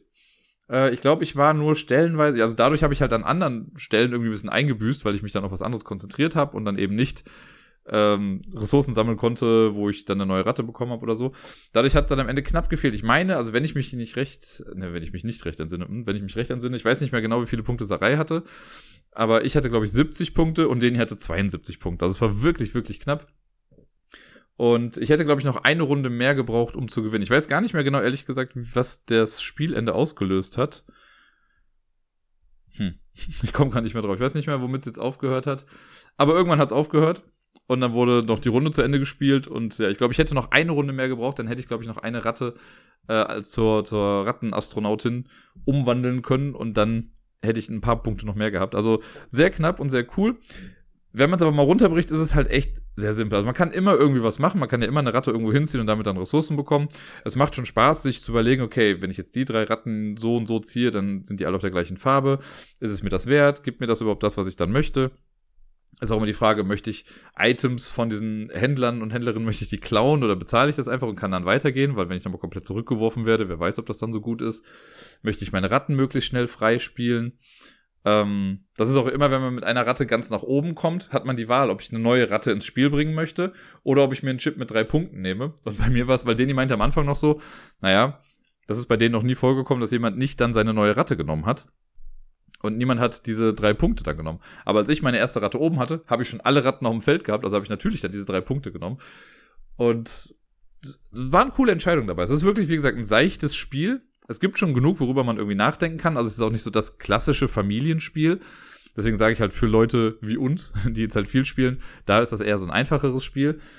Was das Ganze, glaube ich, auch noch cool macht, ist, und da habe ich auch mal Bock, das auszuprobieren, auf der Rückseite gibt's dann noch mal ein anderes Spielfeld, wo die Felder oder nicht alle Felder aufgedruckt sind, sondern äh, man vorher, wenn man die ganzen Sachen auspöppelt, pöppelt man halt eben auch ganz viele Spielfelder quasi aus und die kann man dann da mischen und sich hinlegen, wie man möchte oder ich glaube, die sind in verschiedene Abschnitte dann unterteilt, aber die legt man dann aus und so hat man immer wieder eine neue Strecke, über die man sich dann bewegt. Das finde ich ganz cool. Es gibt auch noch sowas wie Superheldenratten oder so. Ich weiß gar nicht genau, wie die dann genau ins Spiel kommen, aber die haben dann auch nochmal besondere, besondere Fähigkeiten. Und da steckt auch noch eine ganze Menge mit dabei, was man noch so erkunden kann. Deswegen kann ich auch nur hier wieder sagen, so ich freue mich drauf, das nochmal irgendwann spielen zu können. Das ist so ein Spiel, hat man einmal die Regeln gelernt und dann sind die, glaube ich, auch drin. Also ich könnte jetzt, wenn mir das jetzt jemand hinstellen würde, könnte ich einfach sagen, okay, let's go, kriegen wir hin. Ähm, da gibt's andere Spiele, wo ich wüsste, okay, ich müsste vielleicht doch nochmal hier und da irgendwie nachgucken. Aber bei First Red, das ist so ein, ich möchte schon fast sagen, intuitives Spiel. da kann man gar nicht so viel falsch machen als wir dann mit First Red fertig waren, haben wir erst nochmal zu Ende gegessen, weil irgendwie in der Zwischenzeit auch die Pizza angekommen ist. Und danach haben wir ein äh, kurzes kleines Spiel gespielt, das ich als Rezensionsexemplar bekommen habe, und zwar Infernal Wagon. Das ist ein Echtzeit kooperatives Spiel, ein kooperatives Echtzeitspiel, so rum wäre es klüger gewesen, das zu sagen, äh, wo wir ja sieben Minuten Zeit haben, eine Dresine, Dresine, einen Minenwagen ähm, aus einer Mine herauszubuxieren. Und sieben Minuten hat man, ganz einfach, es gibt, also man kann entweder einen Timer stellen mit sieben Minuten oder wir haben das gemacht mit dem authentischen Timer von Yellow, der halt so einen Soundtrack dann irgendwie mit sich bringt, den man dann einfach mitlaufen lassen kann. Was zur Atmosphäre auf jeden Fall mit dazu beiträgt. Und spielerisch ist es eigentlich recht simpel. Und es ist ja oft so, dass Echtzeit oft einfach nur eingebaut wird, um zu verhindern, dass Leute die optimalsten Züge irgendwie planen. Ne? Wenn ich mich jetzt stundenlang hinsetze und irgendwie durchrechne, wie welcher Zug sein kann, dann kann es halt sein, dass das Spiel total läppsch wird. Aber wenn ich weiß, okay, ich habe nur 30 Sekunden Zeit für das Ganze, dann bin ich ein bisschen mehr unter Druck. Hier haben wir jetzt halt sieben Minuten, spielen kooperativ. Jeder bekommt ein paar Karten auf die Hand. Wir haben jetzt zu dritt gespielt, deswegen war es so, dass wir jeweils drei Karten auf der Hand hatten. Und es gibt zu Beginn liegen schon drei Karten aus. Das ist dann die Minenexplosion im Prinzip. Und auf die letzte Karte davon kommt dann unser, äh, so ein kleines Holzpüppchen quasi, unser Minenwagen. Ja, und dann geht's quasi los. Sobald die Zeit dann läuft, versucht man Karten zu spielen. Ist, auf den Karten sind eigentlich immer Schienen drauf. Und wenn ich eine Schiene oder so einen Schienenabschnitt lege, das sind in den meisten Fällen sind dann halt irgendwie Kurven, ähm, dann ist so, die passen eigentlich alle an alle dran, aber immer wenn Symbole nicht passen, da komme ich jetzt gleich nochmal zu, dann passiert was Schlimmes. Denn es ist so, jede Karte hat dann in der Regel, oder die meisten Karten, es gibt ein paar Ausnahmen, haben halt einfach einen Karteneingang, sag ich mal, und einen Kartenausgang. Das kann man aber auch äh, austauschen in der Regel. Und auf einer Karte sind dann immer als ein Symbol zweimal drauf. Und zwar immer am Anfang und am Ende einer Schiene. Wenn man sich das einfach vorstellt, eine Schiene würde einfach von unten nach oben gehen auf der Karte, habe ich halt vielleicht unten eine Schlange und oben eine Schlange. Und wenn ich jetzt eine Karte anlege von meiner Hand, dann möchte ich gucken, dass das Symbol also meiner Startkarte dem Symbol entspricht, was gerade aus oder was gerade spielmäßig quasi aus der alten Karte rausgeht. Die, das allererste Symbol ist immer ein Stern. Sterne sind Joker, die passen an alles immer dran. Deswegen ist die erste Karte sowieso quasi egal, weil das passt immer. Aber danach, wenn ich jetzt mit einer Schlange aufhöre, dann möchte die nächste Person im besten Fall eine Karte spielen, die mit einer Schlange auch anfängt. Das Problem ist nur, die allermeisten Karten haben halt das gleiche Symbol bei Start und bei Ende.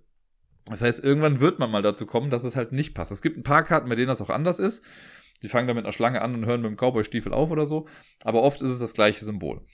Und wenn man es passend anlegen kann, ist alles super, dann zieht man einfach eine neue Karte und jemand anderes macht dann weiter. Es gibt nämlich bei Infernal Wagon keine festgelegte Zugreihenfolge, sondern wenn ich eine Karte gespielt habe, darf ich einfach nur nicht die nächste Karte spielen. Also ich darf nicht zweimal hintereinander was machen. Wenn man zu zweit spielt, ist es allerdings schon so. Wenn man zu zweit spielt, darf man auch zwei Karten hintereinander spielen. Zu dritt, da setzt das dann aber ein, dass man immer nur eine Karte machen kann. Das heißt, ich spiele und selbst wenn ich könnte, muss ich dann warten, bis jemand anders noch eine Karte gespielt hat. Wenn jetzt eine Karte gespielt wird, die allerdings nicht passt vom, vom Symbol her, dann passiert was Schlimmes. Und oben links auf den Karten ist dann meistens eine Explosion drauf mit einer Zahl. Und die Zahl gibt an, wie viele Karten man jetzt von hinten an der Strecke wegnehmen muss. Das heißt, ne, wenn ich jetzt eine Karte mit einer 3 spiele und das Symbol passt aber nicht, dann ziehe ich den Minenwagen erstmal da drauf und muss dann die so gesehen ältesten drei Karten vom Feld nehmen und dann weghauen. Und das führt dazu, weil man immer mal wieder in diese Situation kommt, dass man Karten halt weglegen muss, führt es das dazu, dass das explodierende Ende immer näher kommt. Und es kann manchmal sein, dass man nur noch eine Karte auslegen hat, wo gerade der Minenwagen draufsteht. Und man weiß, okay, wenn ich jetzt eine falsche Karte spiele, dann haben wir verloren, weil dann explodiert unser Minenwagen auch und ist auch in der Tat vorbei. Man kann auf drei verschiedene Arten auch verlieren. Zum einen, äh, alles explodiert und wir haben gar nichts mehr, wo wir spielen können. Oder der Timer läuft aus. Oder niemand hat mehr Handkarten. Es gibt so ein paar Karten, die haben oben links ein Totenkopf-Symbol mit einem X irgendwie drauf. Das heißt, da ist es so, wenn die Karte gespielt wird und das Symbol passt nicht, dann darf die Person, die das gespielt hat, keine Karte nachziehen am Ende des Zuges. Was natürlich tendenziell scheiße ist, weil wir haben nur drei Karten auf der Hand. Und wir hatten das wirklich, also wir haben es zweieinhalb Mal gespielt, würde ich sagen. Und es war dann oft so, ja, dann muss man das einfach mal in Kauf nehmen. Und irgendwann hatten wir irgendwie alle nur noch eine Karte gefühlt und keiner konnte was spielen. Das war halt dann irgendwie ein bisschen doof. Ähm, da muss man sich irgendwie noch besser absprechen anscheinend. Genau, und das ist dann auch sowas. Und dann gibt es auch so ein paar Gefahrenkarten.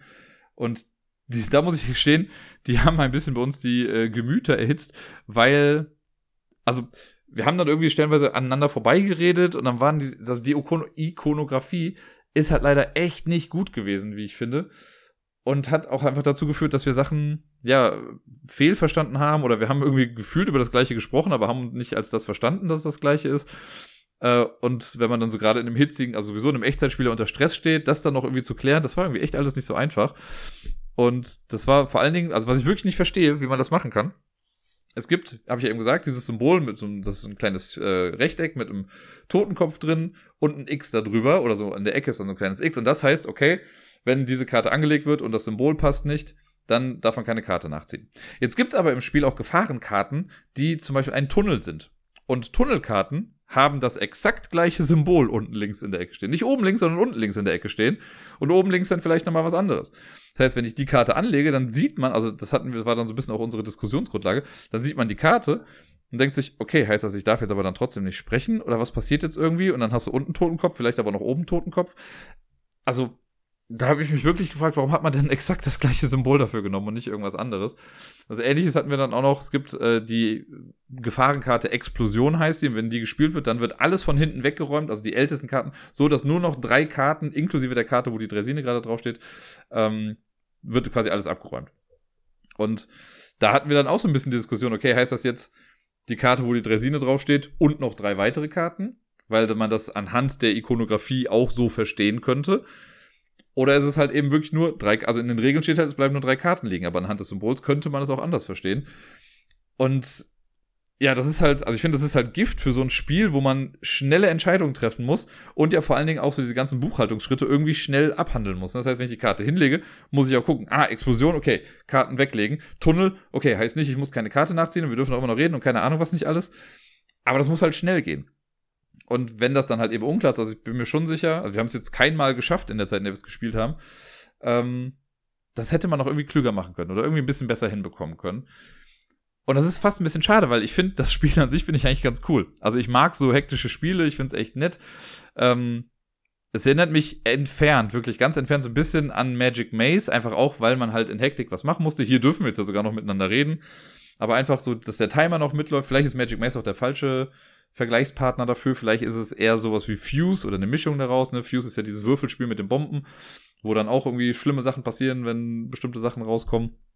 Und hier ist es eben, hat man auch so Konsequenzen, die man abhandeln muss. Ähm, ich möchte es mögen. Also ich will, dass mir dieses Spiel gefällt. Aber ich weiß gerade, also zumindest in dieser Variante, so wie wir es jetzt gespielt haben, vielleicht kommt das auch erst nach ein paar Partien, dass man das wirklich noch mehr drin hat.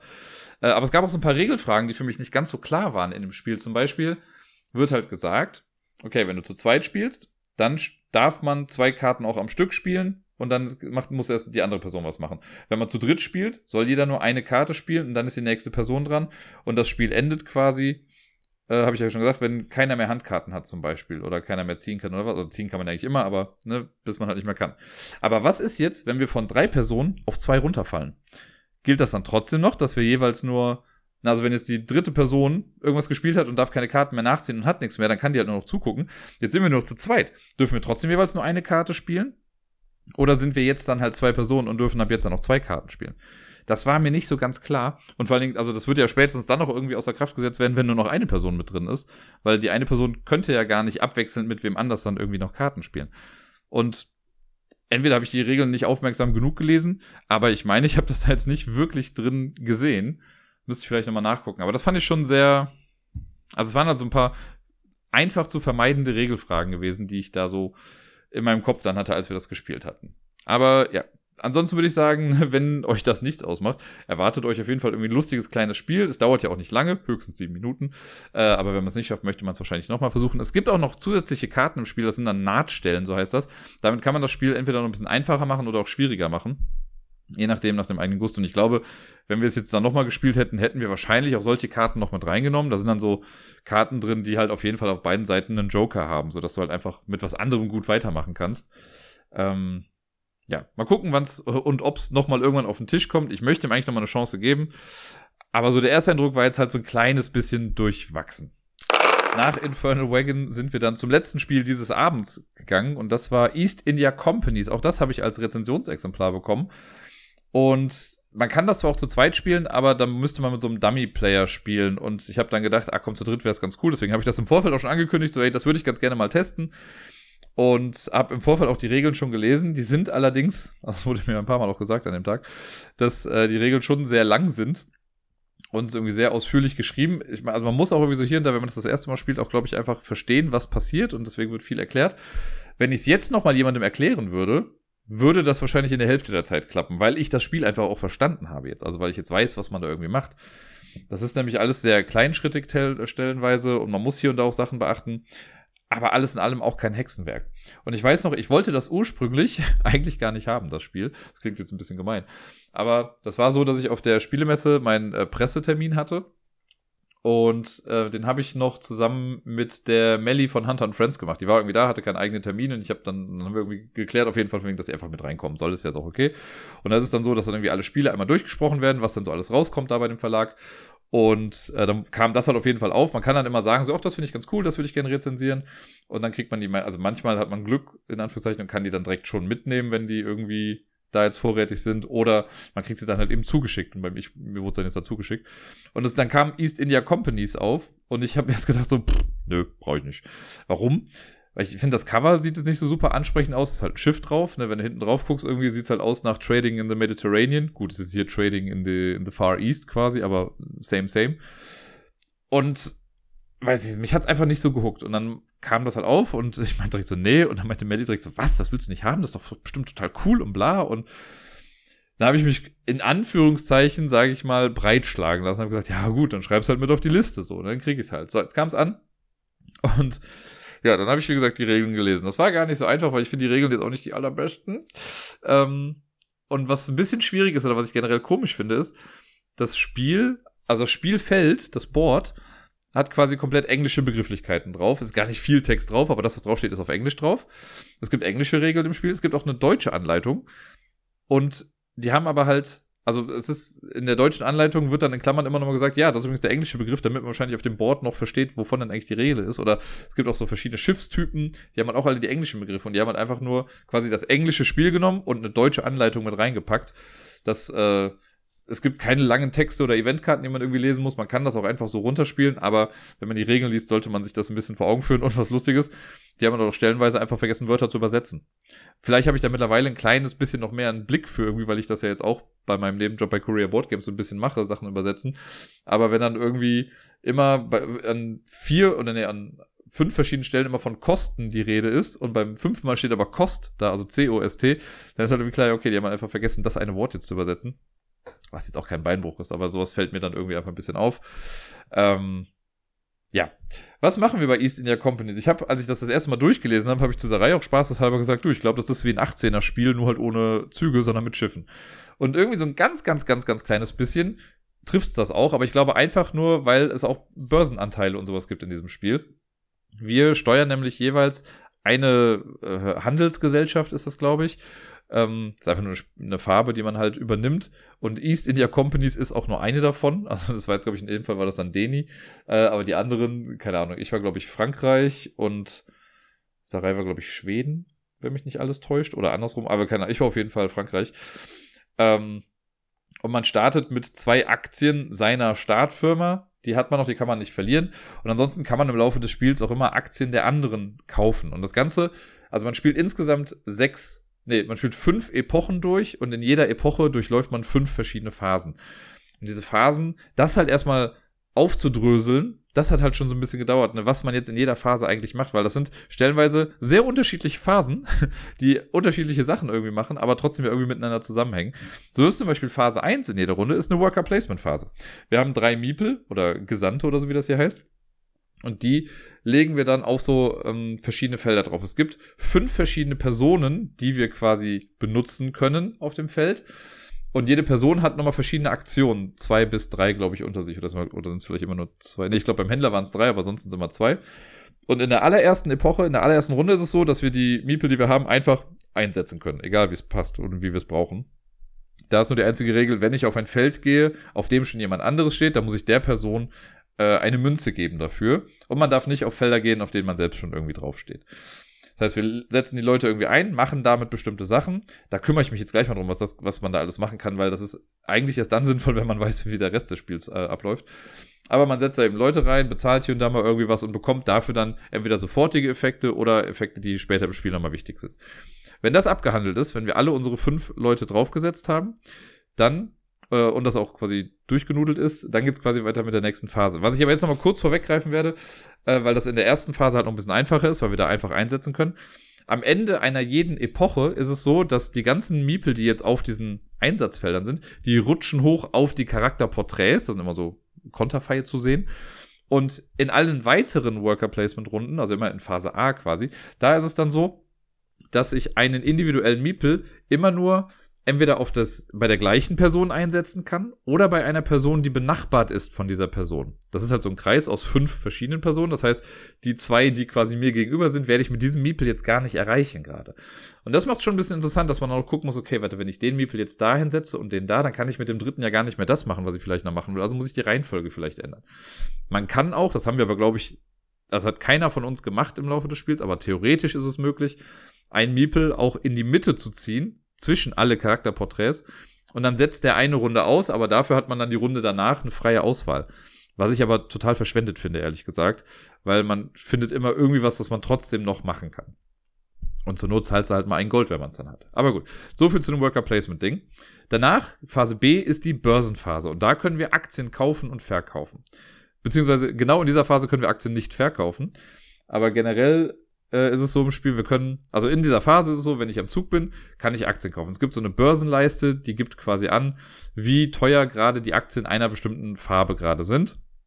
Und da kann ich die kaufen. Ich kann Aktien von meiner eigenen äh, Handelsgesellschaft kaufen oder eben von den anderen, wenn ich denke, die werden bestimmt gut was reißen und da möchte ich irgendwie Dividenden ausgezahlt bekommen wir starten alle bei jeweils vier Gold pro Aktie, darunter kann das auch nicht fallen. Und jedes Mal, wenn eine Aktie von einer Farbe gekauft wird, dann steigt der Aktienwert auch um einen Schritt. Nicht um ein Gold, aber um einen Schritt. Das ist am Anfang, ich glaube, die ersten zwei Schritte verändern den Preis auch noch nicht so wirklich, aber dann später, dann kostet eine Aktie vielleicht auf einmal fünf Gold. Ist natürlich auch so, wenn ich jetzt, wenn, äh, angenommen, ich kaufe eine Aktie, die gerade vier kostet und durch meinen Kauf steigt das dann auf 5, würde ich die Aktie danach direkt wieder verkaufen, habe ich quasi ein Goldgewinn gemacht. Man darf allerdings in dieser Aktienphase selbst keine Aktien verkaufen. Man kann immer nur Aktien kaufen.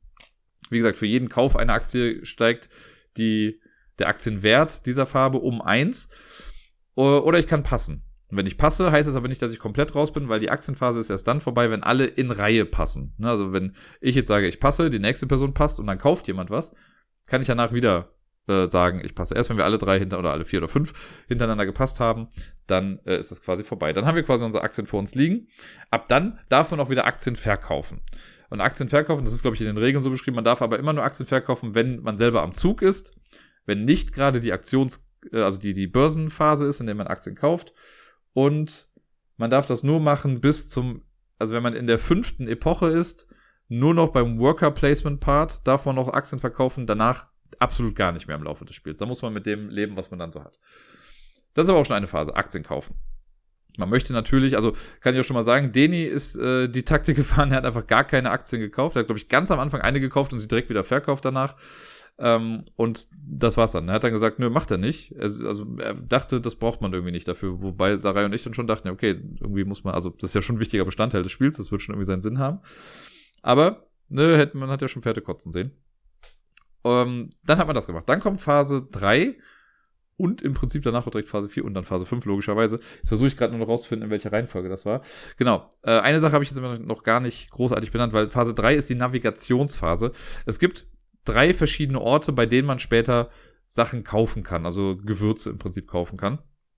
Äh, und die können wir mit Schiffen ansteuern. Wir haben jeweils am Anfang zwei Schiffe. Man kann sich auch noch andere Schiffe dazu kaufen, wenn man noch Platz hat, oder man kann seine Schiffe aufwerten, je nach Epoche und so. Äh, und in dieser Phase ist es so, dass wir unsere Schiffe verdeckt an verschiedene Orte dranlegen, immer in Initiativreihenfolge. Also es ist nicht immer so, dass wir im Uhrzeigersinn spielen, sondern es gibt eine Initiativleiste und die gibt vor, in welcher Reihenfolge wir unsere Schiffe jetzt ausspielen können. Das sind so runde Pappscheiben, die legen wir halt dann verdeckt auf verschiedene Orte drauf. Wenn ich jetzt als erstes an Ort gehe, lege leg ich die einfach direkt auf das Spielfeld quasi drauf. Wenn den jetzt sagt, er möchte auch dahin gehen, legt er sein Schiff auf meins dann irgendwie drauf erstmal. Die bleiben dann da verdeckt liegen. Ähm, in der Navigationsphase ist es dann so, dass es zum Beispiel auch einen Bonus gibt, also es gibt drei verschiedene Orte, habe ich ja gesagt, Zone 1, 2 und 3. Bei Zone 1 ist es so, wenn wir da hinfahren wollen, dann kostet das zwei Gold für jedes Schiff, das wir dahin schicken. Bei Phase 2 kostet es ein Gold, Phase 3 ist umsonst. Es gibt aber eine Funktion in der Worker Placement Phase, wenn wir die benutzt haben, dann müssen wir das zum Beispiel nicht bezahlen. Wäre auch ganz praktisch zum Beispiel. Und ja, wenn wir das alle gemacht haben, wenn wir unsere Schiffe platziert haben, dann gehen wir danach Ort für Ort durch, angefangen bei Zone 1, dann Zone 2, dann Zone 3 und können dann Ressourcen kaufen. Ressourcen werden ganz zu Beginn des Spiels, also wir haben einmal das große Spielfeld, wo wir die Schiffe hinlegen, wo der Börsentrack drauf ist, wo die Worker Placement Felder drauf sind, so, das ist auch, kann man auch sagen, es ist einfach viel zu groß für das, was es eigentlich macht, aber okay. Es gibt noch zwei Boards links und rechts von diesem großen Feld und das ist einmal Europa und einmal Asien oder halt der, der ferne Osten, sagen wir mal so. Und äh, in der Phase 4, wenn wir das mit unseren Schiffen fertig gemacht haben, da kümmern wir uns erstmal um Asien, denn es ist storymäßig so, dass wir quasi Schiffe nach Asien schicken, um dort Sachen einzukaufen, um die dann wieder zurück nach Europa zu holen und die dann hier zu verkaufen. Und das finde ich ganz cool gemacht in dem Spiel. Man sieht zu Beginn, also das wird durch so einen kleinen, ja, wie soll ich sagen, so einen Auslagenmechanismus geregelt. Man sieht immer äh, ganz viele Würfel von den vier verschiedenen Ressourcen, die es gibt, sieht man auf so einer Leiste. Äh, und in Asien ist es so, je mehr es von einer Sache gibt, desto günstiger ist es, das zu, äh, einzukaufen. Und Europa ist es so, je weniger es von einer Sache gibt, desto teurer kann man sie da verkaufen. Das ist sehr cool gemacht. Das werde ich jetzt nicht im Detail besprechen, wie genau das funktioniert. Aber was ganz zu Beginn einer Epoche mal geschieht, es werden schon Würfel gewürfelt. Ähm, sowohl in Asien als auch in Europa. Und die Würfel geben, da kann man schon so ein bisschen ablesen, ah, okay, von der grünen Ressource, da geht das noch mal ein bisschen nach oben, da wird noch mehr produziert. Das heißt, das kann man günstig kaufen. Und in Europa gibt's auch diese Würfel, die, da werden Würfel aber dann weggenommen, um zu sagen, wie so hoch der Verbrauch quasi davon ist. Und dann sieht man, für was man das wieder verkaufen kann. So ein bisschen. Das kann man so ein bisschen antizipieren. Wenn jetzt aber diese Phase 4 startet und wir können Sachen einkaufen, dann wird noch eine Karte aufgedeckt. Und diese Karte gibt nochmal zusätzliche Ressourcen an, die weggenommen werden oder hinzugefügt werden. Äh, und die bestimmen dann endgültig den Markt. Also die Kombination aus Würfel, die man die ganze Zeit sieht, und Karte, die eigentlich zufällig ausgewählt wird, also die zufällig gezogen wird, äh, die bestimmt dann, wie der Markt wirklich aussieht, wenn man dran ist. Es gibt aber auch Rollen in, der Worker Placement Phase. Äh, wenn ich als erstes das mache, dann kann ich mir die Karte aussuchen von dem Markt irgendwie. Ich kann den Markt ein bisschen kontrollieren. Entweder den in Asien oder den in Europa oder sogar beides. Das hat Sarai in der allerletzten Runde gemacht. Sie hat sich für sowohl Asien als auch Europa die Karte ausgesucht. Das heißt, sie hatte quasi in der Hand, im wahrsten Sinne des Wortes, wie sich der Markt anpassen wird und was, also was halt viel Geld bringt und was nicht. Wenn wir jetzt ähm, in der Einkaufsphase sind in Asien, gehen wir erst Zone 1 durch und dann nimmt man den Stapel der Schiffe, die man da anfangs platziert hat und deckt die nach und nach auf. Schiffe haben eine verschiedene, also haben verschiedene Geschwindigkeiten von 1 bis 4, verschiedene Frachtkapazitäten. Und im Prinzip ist es so, wer das schnellste Schiff hat, darf als erstes kaufen, weil das Schiff halt zuerst da war im Markt. Wenn man jetzt aber mehrere Schiffe hat, angenommen zwei Schiffe mit dem Wert 4 sind da, dann darf die Person zuerst ran, die das Schiff auch als erstes platziert hat auf dem Ort. Das ist ein ganz cleverer Mechanismus, ganz simpel und ganz niederschwellig gemacht. Aber die Reihenfolge ist halt wichtig, wie man die dann aufdeckt irgendwie, ne? Aber dann ergibt sich das quasi von selbst. Und wenn man dann dran ist, dann kann ich jetzt sagen, gut, ich kaufe auf dem Markt irgendwie einen orangenen Würfel ein. Wie ihr seht schon, thematisch ist das voll on point, weil ich absolut keine Ahnung habe, wofür diese ganzen Sachen eigentlich standen. Man hat halt Farben gekauft. Ähm, das kaufe ich dann ein, lege das auf mein Schiff drauf, ne, muss halt gucken, dass die Lagerkapazität nicht überschritten wird. Und dann nimmt man das Schiff und legt das zurück quasi schon mal an seinen Hafen für die nächste Runde dann. Und so kauft man dann in der Schiffsreihenfolge. Und das macht man für jeden also für diese drei Zonen, die man gemacht hat. Ne? Es gibt ja Zone 1, 2, 3, habe ich ja gesagt. Und jede Zone gibt einem unterschiedliche Würfel, mit denen man kaufen kann. Also man kann zum Beispiel braune Würfel nur in Zone 2 kaufen. Und in Zone 1 kannst du dann, glaube ich, weiß und grün kaufen. Und in Zone 3 kannst du nur orange und grün kaufen oder so.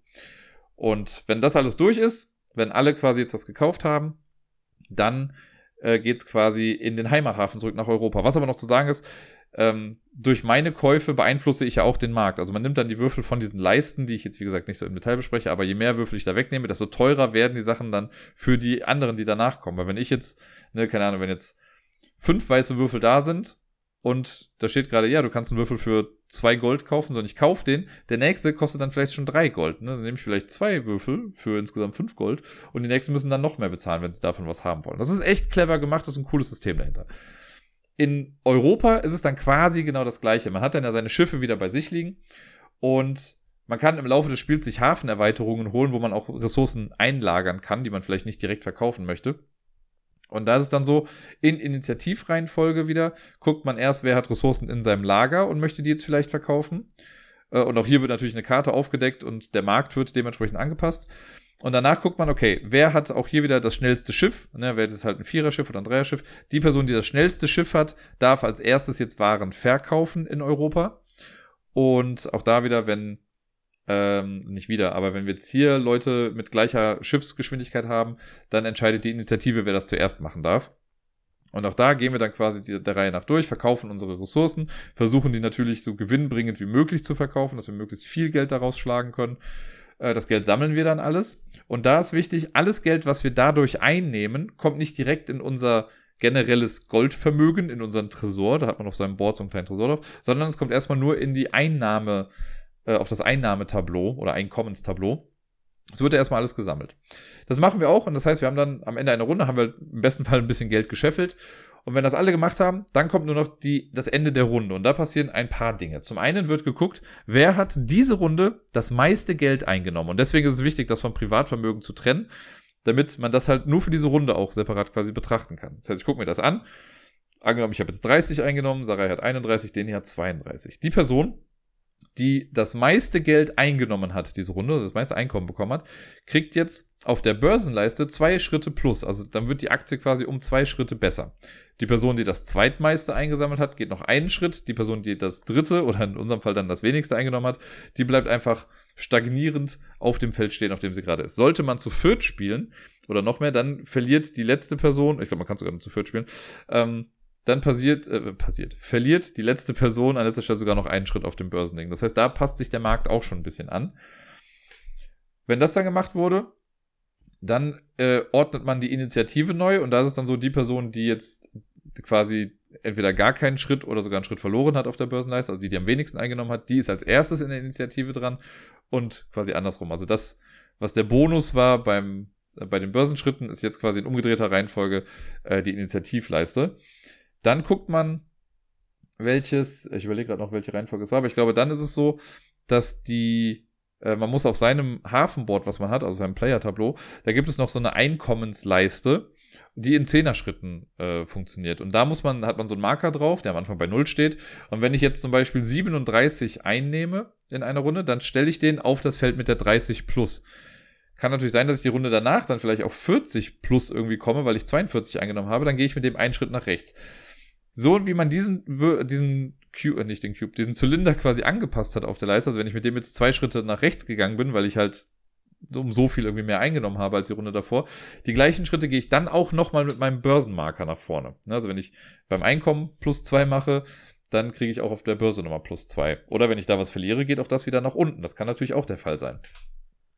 Wenn das dann alles gemacht ist, dann muss man gucken, welche Dividenden muss ich jetzt auszahlen? Auch auf der Börsenleiste sind so Abschnitte unterteilt. Ne? Wenn ich jetzt keine gut laufenden Aktien habe, muss ich vielleicht keine Dividenden auszahlen. Aber je besser meine Aktiengesellschaft ist, desto mehr Dividenden muss ich auszahlen. Das sind meistens nur ein oder zwei oder drei Gold, die man dann auszahlen muss, aber halt eben pro Aktie, die andere Personen davon haben. Wenn Sarai jetzt zwei meiner blauen Aktien hat und ich habe eine gut laufende Aktie, die halt irgendwie schon zwei, also zwei Gold als Dividende auszahlt, muss ich ihr halt vier Gold insgesamt geben. Das macht man dann so hin und her und wenn man damit dann fertig ist, dann geht's in die nächste Phase. Und dann fängt man wieder an mit dem Worker Placement. Äh, und da ist es dann, wie, so, wie gesagt, so, dass man nur auf die benachbarten Gesichter gehen kann. Jetzt, wo ich einmal grob und sehr ausführlich doch schon wieder den Überblick gegeben habe, äh, bei den Worker Placement Dinger, es gibt sowas, das lässt einem die Güter besser verkaufen. Da kriegt man dann mehr Geld für. Oder man kann Handelsposten platzieren. Da zahlt man dann an bestimmten Zonen ein Gold weniger pro Ware, die man äh, kaufen möchte. Es gibt, äh, man kann neue Schiffe kaufen, man kann die Hafenerweiterung sich holen, man kann die Initiativenleiste noch ein bisschen beeinflussen, Man kann, wie gesagt, für die Seekosten weniger bezahlen oder gar nichts bezahlen. Ich glaube, alles in allem war es, äh, genau, man kann halt die Karten aussuchen für den Markt in Europa und den in Asien. Und ich glaube, alles in allem war es das dann schon fast. Und das macht man fünfmal. Und wer am Ende dann das meiste Gesamtvermögen hat, der gewinnt. Am Ende ist es so, dass man halt das Geld, was man in der letzten Runde eingenommen hat, das hat man eben. Und dann wird noch der Wert der Aktien, die man hat, komplett umgerechnet in Geld. Und wer dann das meiste Geld hat, gewinnt eben. Und ich hatte wirklich das Gefühl, dass ich mich gut geschlagen habe. Das ist gut. Also Denis Taktik ist nicht aufgegangen. Er hat durch seine Ich mache nichts mit Aktiensache halt auch hart verloren. Bei Sarai und mir war es relativ knapp. Ich weiß nicht mehr, wie viele Punkte dazwischen lagen. Auch wieder 10, 15 Punkte oder so. Oder ich glaube, es waren sogar sieben Punkte nur. Und das war richtig ärgerlich. Weil ich hatte eigentlich das Gefühl, boah, das läuft. Das läuft richtig gut bei mir. Aber ich glaube, dadurch, dass Sarai in der letzten Runde halt wirklich komplett den Markt kontrolliert hat, war es schlecht für mich. Also ich habe am Ende echt nicht mehr gut Sachen verkaufen können, aber ansonsten dachte ich eigentlich, ich wäre ganz gut. Und erstaunlicherweise muss ich sagen, so blöd ich das Thema dieses Spiels auch finde, es ist natürlich passend, gar keine Frage, aber ich finde, es ist so ein dürres, trockenes, langweiliges Thema. Ich finde die grafische Gestaltung des Spiels einfach auch nicht hübsch und nicht schön. Es ist halt da, es ist zweckmäßig. Und trotzdem hat es mir Spaß gemacht. Also, ich habe es gar nicht so vermutet, aber in dem Fall, weil das, also ein bisschen abgeschreckt war ich halt anfangs auch durch dieses Börsending, ne? Wenn man sich denkt, ich habe ja neulich erst einen 18er kennengelernt, das war ja schon nochmal ein bisschen krasser irgendwie, was das anging. Aber das hatte ich dann auch so ein bisschen im Hinterkopf und dachte so, ah, ob das so mein Ding ist. Aber es hat schon Spaß gemacht. Man muss aber halt in Kauf nehmen, dass das erstmal eine dröge Anleitung ist. Es ist eine Lernkurve auf jeden Fall da. Ähm, wenn man, oder eine Lernhürde eher gesagt. Und wenn die genommen wurde, dann hat man auf jeden Fall auch Spaß mit dem Spiel. Also ich habe schon Bock, das nochmal zu spielen. Ich würde dem Ganzen jetzt wahrscheinlich auch als Zwei-Personen-Spiel mal eine Chance geben. Wie gesagt, es gibt dann so ein Dummy-Player-Deck, das man irgendwie nach und nach dann aufdeckt. Mal gucken, wie das dann so ist. Aber vielleicht komme ich ja nochmal dazu, das irgendwann auszuprobieren. Und deswegen kann ich, also, man muss schon wissen, worauf man sich einlässt. Wir haben auch da unsere knapp anderthalb Stunden irgendwie jetzt mitgespielt. Oder vielleicht sogar ein kleines bisschen mehr. Ich bin mir gerade nicht ganz sicher. Aber ja, es ich habe Bock, da noch weitere Strategien irgendwie auszuprobieren. Und sollte es in der Tat nochmal irgendwie auf den Tisch kommen, dann sage ich euch hier natürlich gerne Bescheid. Das nächste und für diesen Podcast auch letzte Spiel, über das ich spreche, ist eigentlich gar kein richtiges Spiel in dem Sinne. Es gibt es zumindest noch gar nicht auf Boardgame Geek. Ähm, und zwar handelt es sich hierbei um ein Postkartenrätselspiel. Ich habe ja schon ein paar Mal über Wish You Were Here, Blowback und Parabola gesprochen. Das sind diese, das war damals ein Kickstarter von Enigma Emporium. Da hat man fünf Postkarten bekommen, die auf den aller, allerersten Blick wirklich einfach aussehen wie eine Postkarte, hinten ein bisschen Text drauf und vorne ein Bild oder so. Und auf einer steht halt irgendwie drauf Wish You Were Here.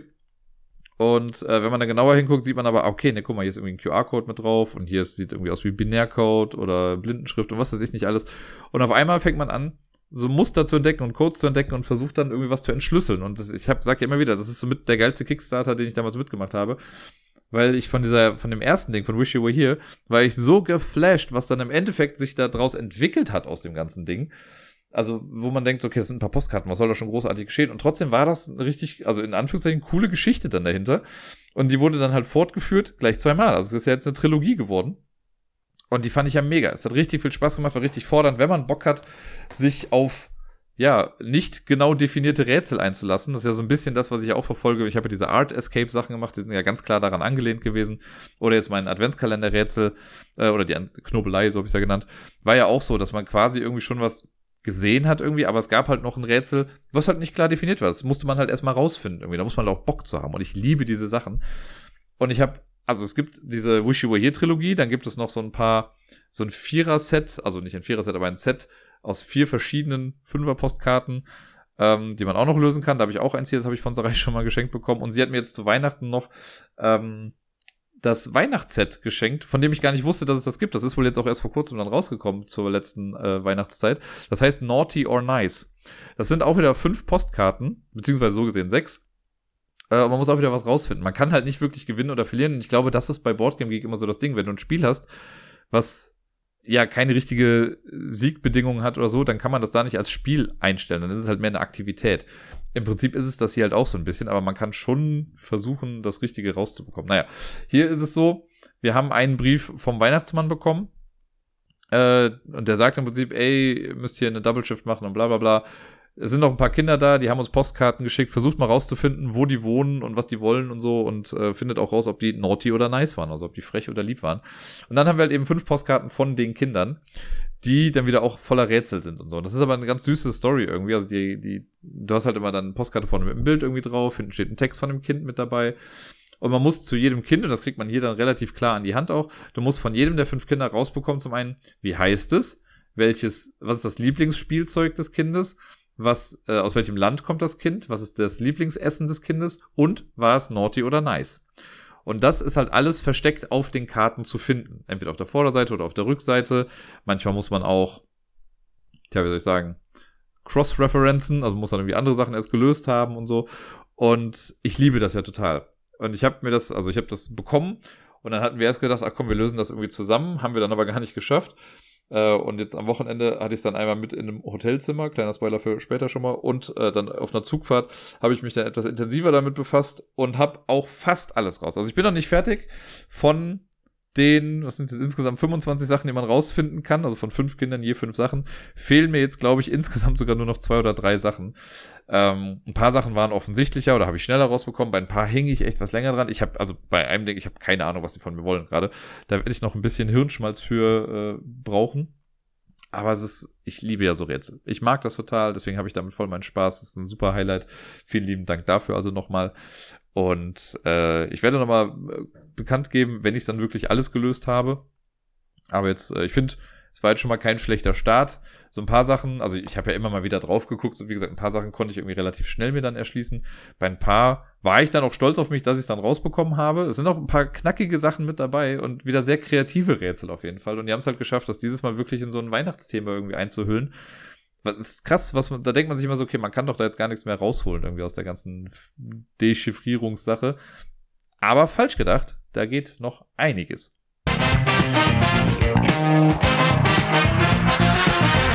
Wir kommen zur Top 10 Liste des heutigen Tages und noch kann ich euch gar nicht genau sagen, was für eine Top 10 Liste das heute eigentlich ist, denn äh, coolerweise sind schon ein paar Menschen dem Aufruf letzter Woche gefolgt und haben Top 10 Listen eingereicht beim Dirk. Ich habe ja den Link mit in die Show Notes gepackt und am Discord ist es ja auch gepackt, äh, gepackt, gepostet worden, das wollte ich sagen. Und der äh, liebe Dirk, der andere, oder einer von den anderen, der verwaltet das ja so ein bisschen und der hat mir jetzt heute Morgen, glaube ich, war es, schon eine Liste zukommen lassen äh, und zwar vom äh, werten Turbypsilon. Buchhaltungsturbypsilon. Deswegen würde ich direkt mal in den Raum werfen. Das sind mit Sicherheit zehn Spiele mit großem Buchhaltungsaufwand. Ähm, und genau, ich habe die Liste im Internet noch nicht ganz genau angeguckt. Ich habe natürlich also mal kurz drüber gescannt und ein bisschen was gesehen, aber ich habe auch noch nicht direkt rausgefunden, irgendwie, was es denn ist, was die Verbindung da ist. Deswegen äh, kommt mit mir mal auf diese wundervolle Reise. Und wir gucken mal, ob ich die Spiele überhaupt alle kenne. Also ich habe äh, mir ein Spiel, musste ich mir noch mal genauer angucken im Vorfeld, weil das eins ist, was ich mal gesehen habe, aber nicht selber mitgespielt habe und deswegen kann ich da gar nicht viel zu sagen. Äh, ist glücklicherweise auch einfach nur der zehnte Platz. Und deswegen, dann arbeiten wir uns mal so ein bisschen vor. Wenn ich hier und da noch mal ein bisschen stocke, dann äh, werde ich einfach noch mal, äh, ja, live quasi nachgucken, was genau das für ein Spiel irgendwie ist. Vielleicht finde ich dann ja irgendwie raus, was die alle irgendwie gemeinsam haben. Denn das ist ja meine große Aufgabe. Ich muss jetzt rausfinden, was hat äh, TubeY hier für eine Top 10 erstellt schauen wir doch mal, was es da so alles gibt. Auf dem zehnten Platz, wie schon erwähnt, ist das Spiel. Achso, eine Sache noch vorweg. Äh, es steht noch so gerade so ein bisschen im Raum, ob ich die Namen überhaupt vorher genannt bekommen sollte, weil es könnte hier und da sein, dass ich viel, also ich wurde jetzt schon zum einen von Deni mal drauf angesprochen und auch Dirk hat es mir quasi einmal weitergeleitet, weil jetzt die Frage, ob ich dadurch nicht irgendwie einen Vorteil habe, wenn ich weiß, welche Person mir das geschickt hat. Weiß ich nicht, ob das so ein Vorteil ist. Ähm, wie gesagt, es kann jetzt auch sein, ne, mein Beispiel, was ich jetzt auch bei, bei Dirk auch immer gebracht habe, ist so, okay, wenn es jetzt so eine Liste ist wie, ja, Top 10 Spiele mit Vögeln auf dem Cover, und das ist irgendwie relativ offensichtlich und ich löse es dann, dann kann die Person natürlich sagen, oh, das weiß er nur, weil ich das gemacht habe oder so. Aber vielleicht bin ich auch einfach ein cleveres Kerlchen. Oder ich glaube, die Leute überschätzen auch einfach meine Fähigkeit, diese Sachen zu erkennen. Gucken wir erstmal, wie es heute irgendwie läuft. Ähm, auf den ersten Blick habe ich nämlich noch keine Idee. Aber gut. So, Platz Nummer 10 ist äh, Super Hazard Quest. Und ich habe es erst gelesen und habe äh, im Kopf gehabt, hä? Was? Und dann ist mir aber eingefallen, also wie gesagt, ich habe selber noch nie gespielt, aber äh, ich habe einmal mitbekommen, wie es gespielt wurde. Ich glaube, das haben, äh, das war beim Community-Treffen, da haben ein paar das, ich weiß gar nicht mehr, wer es gespielt hat, aber äh, ein paar Leute haben es gespielt. Ich habe nämlich Sarai irgendwann noch zum Bahnhof gebracht und bin dann wiedergekommen danach. Und als ich wiederkam, waren die gerade noch in der Runde und haben das dann gespielt. Und deswegen habe ich nur so am Rande ein bisschen mitbekommen, wie es geht. Das ist so ein Spiel in äh, hier so 8-Bit-Grafik, greift quasi Videospiele auf. Und man steuert einen Held oder eine Heldin und muss, so das, was ich mir jetzt noch erschlossen habe durch das Lesen, man muss wohl irgendwie erst Minibosse finden, die besiegen und dadurch einen Kristall oder so bekommen und damit muss man dann zum äh, Endboss gehen und den dann noch besiegen. Und ein bisschen Take That mit dabei, glaube ich. Man kann sich, glaube ich, ein bisschen Sachen in den Weg legen und muss irgendwie versuchen, durch so ein Videospiel, Dungeon-Level, dann durchzulaufen. Ähm, jede, also es sind so verschiedene größere Karten, die dann quasi die Map dieser Welt ausmachen. Und äh, ja, ich meine, mit 8-Bit-Grafik legt das ja schon relativ nahe, dass man sich irgendwie in einem Videospiel-Setting bewegt. Ich habe keine Ahnung, ob das Spiel irgendwie was kann, ob das jetzt gut angekommen ist bei denen oder nicht. Äh, ich habe eine Menge Fluchen gehört, als sie es gespielt haben, auf jeden Fall. Und ich glaube, man kann Manchmal ist auch ein bisschen Glück einfach mit dabei, ob man was schafft oder was nicht schafft. Generell bin ich ja solchen Spielen gegenüber nicht so ganz abgeneigt. Mich hat es vom Look her am Anfang an was anderes erinnert. Ich glaube, wie heißt das nochmal? Bossmonster oder so, was ja auch in so einer Pixelgrafik daherkommt und auch so ein ähnliches Thema irgendwie mit sich bringt. Ähm, also es ist jetzt nicht so super unique, was die grafische Gestaltung angeht. Vom Gameplay, wie gesagt, kann ich nicht allzu viel sagen. Das ist Platz Nummer 10 von Typ Y hier. Auf Platz Nummer 9 ist ein Spiel, das die ein oder andere Person äh, von euch vielleicht schon mal irgendwie mitbekommen hat. Und zwar ist es äh, so ein kleiner Geheimtipp namens Azul. Noch nie von gehört, ne? Nein, Azul natürlich. Äh, ist, allein in dem Podcast hat das ja schon eine gewisse Geschichte. Äh, war mal Spiel des Jahres und wurde damals gehypt wie sonst irgendwas. Äh, hält sich ja mittlerweile, hat mittlerweile tausend andere Teile. Bei Azul versuchen wir zumindest jetzt im ersten Teil. Ich gehe mal davon aus, dass der erste Teil damit gemeint ist, weil da jetzt nichts anderes mit dabei stand. Ähm, da haben wir quasi vor uns so ein kleines Raster, das versuchen wir mit Fliesen zu füllen und es gibt, das ist ein bisschen quasi so eine Art Draft schon fast. Es gibt äh, in der Mitte, haben so eine Auslage, da sind so kleine Bierdeckel drauf oder Manufakturen heißen die da. Da ist aber eine bestimmte Anzahl an Fliesen drauf, die zieht man random aus einem Beutel und legt die da drauf. Und wenn ich mich für eine Manufaktur entscheide, muss ich mich für eine Fliesenart entscheiden und nehme alle Fliesen dieser Art. Die kommen dann erstmal auf mein Board. Alle anderen, die ich nicht genommen habe, kommen aber in die Mitte und bilden da einen immer größer werdenden Pool an Teils. Und ich kann mich dann, sobald auch Teile in der Mitte sind, kann ich mich dazu entscheiden, Sachen aus der Mitte zu nehmen. Die erste Person, die das macht, die Sachen aus der Mitte nimmt, kriegt dann auch den, äh, den Spielstartmarker für die nächste Runde, ist aber dann noch ein Minuspunkt. Äh, dann hat man aber ein bisschen größere Auswahl. Und es läuft so in zwei Phasen ab. Man versucht immer erst ein Board, also man nimmt erst diese Drafting-Phase, bis da nichts mehr geht. Und danach guckt man, welche Reihen habe ich gefüllt auf meinem Board. Das ist jetzt sehr runtergebrochen. Und danach wandern Steine davon dann quasi in das finale Raster. Und je nachdem, ob man angrenzend gebaut hat zu anderen Sachen, kriegt man dann eben mehr Punkte oder weniger Punkte. Wer am Ende die meisten Punkte hat, gewinnt dann das Ganze. Das Spiel endet, wenn jemand es geschafft hat, eine ganze Reihe vollständig zu bebauen. Das war so ein bisschen meine Taktik, dass ich versuche, schnell eine Reihe voll zu machen, bevor die anderen da irgendwie ihre Combo-Götter ins Leben rufen und da möglichst viele Punkte damit machen. Wie gesagt, es ist, glaube ich, mittlerweile echt ein bekanntes Spiel, auch so ein moderner Klassiker.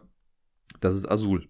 Was das jetzt mit Super Hazard Quest zu tun hat, weiß ich gerade noch nicht so ganz genau, aber okay. Vielleicht fällt mir noch was ein. Außer, nee, keine Ahnung. Pixel hat's ja nicht. Wobei es sind kleine Vierecke dabei. Aber gut. Äh, Spiel Nummer 8 ist Loco Momo. Das ist ein Spiel, was ich selber auch noch nicht gespielt habe. Ich habe es, glaube ich, bisher auch nur einmal gesehen, wie andere es gespielt haben. Aber ich habe es auf Boardgame Arena schon mal gespielt. Und da ist es so, äh, ich weiß auch gar nicht mehr genau, wie es war. Auch da ist so ein Raster-Sammelspiel. Das würde jetzt zu Azul super gut passen, aber zu Super Hazard Quest leider nicht. Äh, bei Loco Momo haben wir, äh, da geht es, glaube ich, darum, irgendwie Fotos zu machen von Tieren oder so und die versuchen wir in einer bestimmten Anordnung da wollte ich gerade noch googeln und habe Lokomoko gesucht, was mein Lieblingsessen ist. Äh, ich gucke gerade nochmal gerade bei Boardgame Geek auf das Board. Ähm, man nimmt sich auf jeden Fall Plättchen aus einer Auslage auch raus oder bekommt die irgendwie und möchte die dann auf seinem eigenen Board halt anordnen in einer bestimmten Reihenfolge. Man möchte Zeilen irgendwie füllen. Äh, es gibt irgendwie eine Zeile, wo alle gleich sein müssen, eine, wo alle unterschiedlich sein müssen. Es gibt verschiedene Hintergrundfarben. All das versucht man irgendwie äh, auf seinem Raster hinzubekommen. Und je nachdem, wie gut man das erfüllt, kriegt man dann eben Punkte dann dafür oder nicht. Also ein, ja, kein aufregendes Spiel. Es sieht super süß aus, es ist ein cooles Setting. Ich mag ja, also ich finde ja generell, irgendwie gibt es noch zu wenig Spiele, die generell Fotografie als Thema haben. Äh, und hier wird wenigstens versucht, das Ganze irgendwie mit einzubauen, auch wenn das jetzt thematisch gar nicht so krass rüberkommt. Äh, aber ich fand es immer ganz nett. Die zwei, ich glaube, ein, zwei Mal habe ich es gespielt irgendwie und das fand ich aber ganz cool. Das war Lokomomo. Sieht, wie gesagt, äh, sehr schön aus. Auf Platz Nummer 7 ist Spa. Ich weiß, was das Thema ist. Jetzt fällt es mir gerade ein. Okay. Ich halte nur mal die Spannung hoch, aber ich glaube zu wissen, was das Thema ist. Äh, Platz Nummer 7 ist Spicy. Das ist ein Kartenspiel, ein Bluff-Kartenspiel, möchte ich sagen, in dem ich unfassbar schlecht bin und war. Und zwar äh, geht es ein bisschen darum, Äh, ich weiß gar nicht mehr genau, was die Endbedingung ist, aber der, der Trick an dem Spiel ist, wir haben Karten auf der Hand, es gibt drei verschiedene Gewürze in verschiedensten Farben und man muss, also die erste Person, die dran ist in einer Runde, die nimmt eine Karte aus der Hand und spielt die verdeckt hin und sagt dann zum Beispiel sowas Wasabi 2. Die erste Karte, die man spielt, muss immer eine 1, 2 oder 3 sein. So, dann sage ich Wasabi 2. Die nächste Ka äh, Person, die dann dran ist, muss auch eine Karte verdeckt drauf spielen, muss dann in der gleichen Gewürzart bleiben und muss aber eine höhere Zahl ansagen. Und ne, kann sagen, keine Ahnung, Wasabi 5, dann kommt die nächste, Wasabi 7, Wasabi 10. Höher als 10 geht's nicht, danach fängt man wieder von unten an mit 1, 2 oder 3. Der Trick ist aber, man kann halt auch irgendwas hinlegen. Also es muss gar nicht stimmen. Und jederzeit kann, also selbst wenn jetzt äh, irgendjemand anders, der gegenüber am Tisch sitzt, irgendwas gesagt hat, kann ich sagen, ich glaube nicht, dass du das gerade dahingelegt hast. So, und dann besteht immer noch die Gefahr, dass ich jetzt daneben liege, weil man muss dann auch noch sagen, okay, hat jetzt das Gewürz nicht gestimmt oder hat die Zahl nicht gestimmt? Das muss man erst noch ansagen, weil ich sage dir, ich glaube nicht, dass das Wasabi ist und dann decke ich das auf. Denn im schlimmsten Fall ist es doch Wasabi gewesen, aber die Zahl stimmte halt nicht. Dann habe ich trotzdem verkackt, weil ich habe das Falsche angezweifelt. Und dann kriegt man irgendwie Strafkarten. Und das ist immer gut, wenn man seine ganzen Handkarten einmal abwirft. Dann kriegt man, glaube ich, so ein Bonusding. Wenn man das zweimal schafft, hat man irgendwie gewonnen. Oder so. Äh, und man versucht halt einfach mal zu bluffen und auch die Bluffs der anderen eben zu lesen und zu erkennen. Hat bei mir nicht so hundertprozentig gut geklappt, aber trotzdem war es irgendwie eine spaßige Angelegenheit, das Ganze. Auf dem sechsten Platz haben wir Last Message. Das habe ich ja, glaube ich, auch vor zwei Folgen habe ich das drin gehabt, weil das eins der meistgespielten Spiele aus dem letzten Jahr war. Ne? Ja, genau. Das war hier auf Platz Nummer 10 quasi, geteilt mit Mikro Makro. Ähm, die Top 11 Spiele, die ich 2022 gespielt habe. Last Message habe ich echt ein paar Mal gespielt, was wahrscheinlich auch daran liegt, äh, weil man das halt nicht nur einmal spielt, sondern man möchte noch irgendwie mit verdeckten, äh, mit versteckten Rollen irgendwie spielen. Und man hat so ein Wimmelbild. Eine Person ist quasi äh, Mörder oder Mörderin und sucht sich eine Person auf dem Wimmelbild auf, die sie töten möchte. Die andere Person auf der gleichen Seite des Sichtschirms ist dann quasi das Opfer und versucht dann Hinweise zu geben in so einem 3x3-Raster. Die werden dann äh, da drauf geschrieben oder gemalt oder wie auch immer. Und dann gibt es Leute, die auf der anderen Seite des Sichtschirms sitzen, die das quasi alles gar nicht mitbekommen haben. Die haben dann eine größere Version von diesem Wimmelbild da und müssen jetzt anhand der Hinweise rausfinden, welche Person dann getötet wurde. Das Ding ist nur, dass der Mörder immer noch mal die Möglichkeit bekommt, Sachen auszuwischen, je nachdem, welche Runde man gerade spielt. Und das macht es natürlich ein bisschen schwieriger. Super cooles Spiel, nettes Partyspiel, ich hatte bisher keine Runde, in der ich gesagt habe, okay, das hat den Leuten irgendwie absolut gar keinen Spaß gemacht. Das ist ja einfach eine nette kleine Sache. Wie gesagt, von den, das habe ich ja, also sage ich jedes Mal, wenn ich über dieses Spiel spreche, dass mich diese Zombie-Welt von Vincent to Trade einfach nur nervt, weil ich die so faul finde. Aber ja, coole Sache. Auf Platz Nummer 5, äh, ebenfalls ein Spiel, das ich selber noch nicht gespielt habe, aber mal gesehen habe, wie es gespielt wird. Äh, und zwar ist das Yomo oder Jomo, ich weiß gar nicht, wie man das ausspricht. Das ist ein, ich glaube, ein Stichkartenspiel Oh, wenn ich es richtig verstanden habe. Und da ist ein bisschen der Clou an der Geschichte. Also ich werde jetzt nicht großartig ins Detail da gehen. Äh, der Clou an der Geschichte ist, dass immer die ersten beiden Karten, die man, die in einer Runde ausgespielt werden, die geben die Range vor, in der ab dann nur noch Karten erlaubt sind. Also, wenn jetzt die erste Person eine 20 spielt und die nächste spielt eine 30, dann dürfen alle Karten danach nur noch im Bereich zwischen 20 und 30 gespielt werden. Und so versucht man Punkte zu sammeln, Karten zu spielen, was weiß ich was. Also irgendwie so ein Spiel. Soll wohl ganz cool sein. Ein werter Herr Tobypsilon hatte mir mal gesagt, eventuell war es beim Community-Treffen, ähm, dass er es ganz cool findet. Aber ich habe selber noch nicht spielen können. Aber steht in der Tat auch noch auf der Liste der Spiele, die ich gerne irgendwann mal ausprobieren wollen würde. Auf Nummer 4 ist ein Spiel, was ich bisher nur online solo mal gespielt habe. Und da fand ich es schon herrlich langweilig, dass ich nie irgendwelche Ambitionen hatte, das nochmal auf den Tisch zu bringen oder mir zu kaufen. Also das schon mal gar nicht. Und zwar ist das äh, das Roll and Write Roll to the Top. Da haben wir ja so ein Roll and Write mit verschiedenen Würfel, äh, wie sagt man das, Würfelarten, also ne, D6, D12 und was weiß ich nicht alles. Und man versucht ja ein Bauwerk quasi fertigzustellen von unten nach oben, deswegen Roll to the Top, weil wir halt am Ende die Spitze haben wollen. Und man versucht unten, glaube ich, eher kleine Zahlen reinzubauen und immer eine Zahl über einer muss dann, glaube ich, größer sein als die da drunter. Und deswegen braucht man dann oben halt einen größeren Würfel und unten eher die kleinen. Und wie gesagt, ich habe das irgendwie mal online gespielt oder als App, ich weiß gar nicht mehr genau, wo es war, und ich fand es einfach echt nicht so spannend. Es gibt aber viele Anhänger dieses Spiels, die das ganz cool finden. Ich weiß nur, dass mich das nicht so ganz vom Hocker gehauen hat.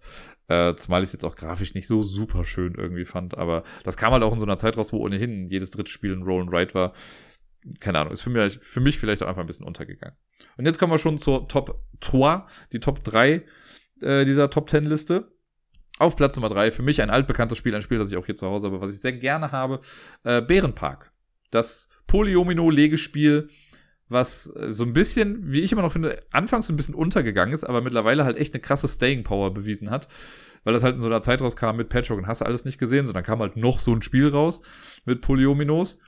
Aber das hält sich halt einfach. Ich spiele das immer noch super gerne. Ne? Wir bauen quasi Bärenparks, daher der Name des Spiels und äh, haben immer so kleine Parkabschnitte, die wir dann voll bebauen. Wenn man dann irgendwie so einen, den richtigen Laster überbaut, dann kriegst du halt noch ein neues Planquadrat, was du da dran packen kannst und versuchst einfach schnellstmöglich deinen ganzen Park voll zu bekommen. Ist auf eine gewisse Art und Weise ein Rennspiel, äh, jetzt ohne Autorennen, aber man möchte halt eine bestimmte Sache als erstes erreichen. Und ja, das äh, klappt immer gut. Ich finde es super, das mit Neulingen zu spielen, weil das irgendwie ja doch ein recht eingängiges Spielsystem ist. Ne? Du nimmst ja die Sachen, die du hast und versuchst die halt hinzupuzzeln. Äh, wenn man noch ein bisschen mehr möchte, kann man mit diesen Aufträgen noch irgendwie spielen. Ein sehr schönes Spiel. Ich habe immer noch nicht mit der Erweiterung gespielt. Ich hoffe, dass das irgendwann nochmal äh, passieren wird. Auf Platz Nummer zwei dieser wundervollen Top Ten Liste ist ein Spiel, was ich nicht wirklich leiden kann. Ich habe es bisher einmal komplett durch in echt gespielt. Und das gehört auch lustigerweise gehört das ja. Ich hatte irgendwann mal eine Top Ten Liste mit den besten Spielerlebnissen, die ich hier hatte. Und da gehörte das mit dazu, obwohl ich das Spiel an sich einfach nicht so mag. Das liegt aber auch einfach wieder daran, dass das für mich auf eine gewisse Art und Weise tot wurde. Und zwar damals in der Brettspielwelt. Die Rede ist von Tishu oder Tichu oder wie auch immer man das aussprechen möchte. Tichu, vielleicht so. Ähm, ist so ein, ja, ein Spiel, was man zu viert spielt. Und man spielt dann in Teams äh, gegeneinander und zusammen, logischerweise. Und also immer zwei gegen zwei und man hat halt eine Kartenhand mit irgendwie 13 Karten oder so. Das ist ein bisschen wie Arschloch damals, das Spiel. Das heißt, ne, einer fängt an mit, keine Ahnung, zwei Zweiern, dann legt der andere zwei Dreier, zwei Vierer und so weiter. So ein Ladder Climbing Game. Du versuchst halt immer drüber zu kommen. Äh, zu Beginn werden auch irgendwie Karten geschupft. Und dann gibt es noch ein paar Sonderkarten, den Drachen, den Hund, die Bockwurst, keine Ahnung, wie sie alle heißen. Äh, und man kann in dem Spiel auch immer, wenn so Karten ausgeteilt werden, die werden so nach und nach ausgeteilt, dann muss man sich seine Karten mal angucken. Dann kann man auch irgendwie ab einer bestimmten Kartenanzahl kann man irgendwie eine kleine Bombe ansagen oder eine große Bombe. Wenn man halt Karten bekommt, man denkt sich, ey, diese Runde werde ich hart gewinnen. Dann kann man das irgendwie ansagen, dann werden Punkte verdoppelt dann am Ende für das eigene Team. Und ich glaube, wer zuerst 1000 Punkte hat oder so gewinnt.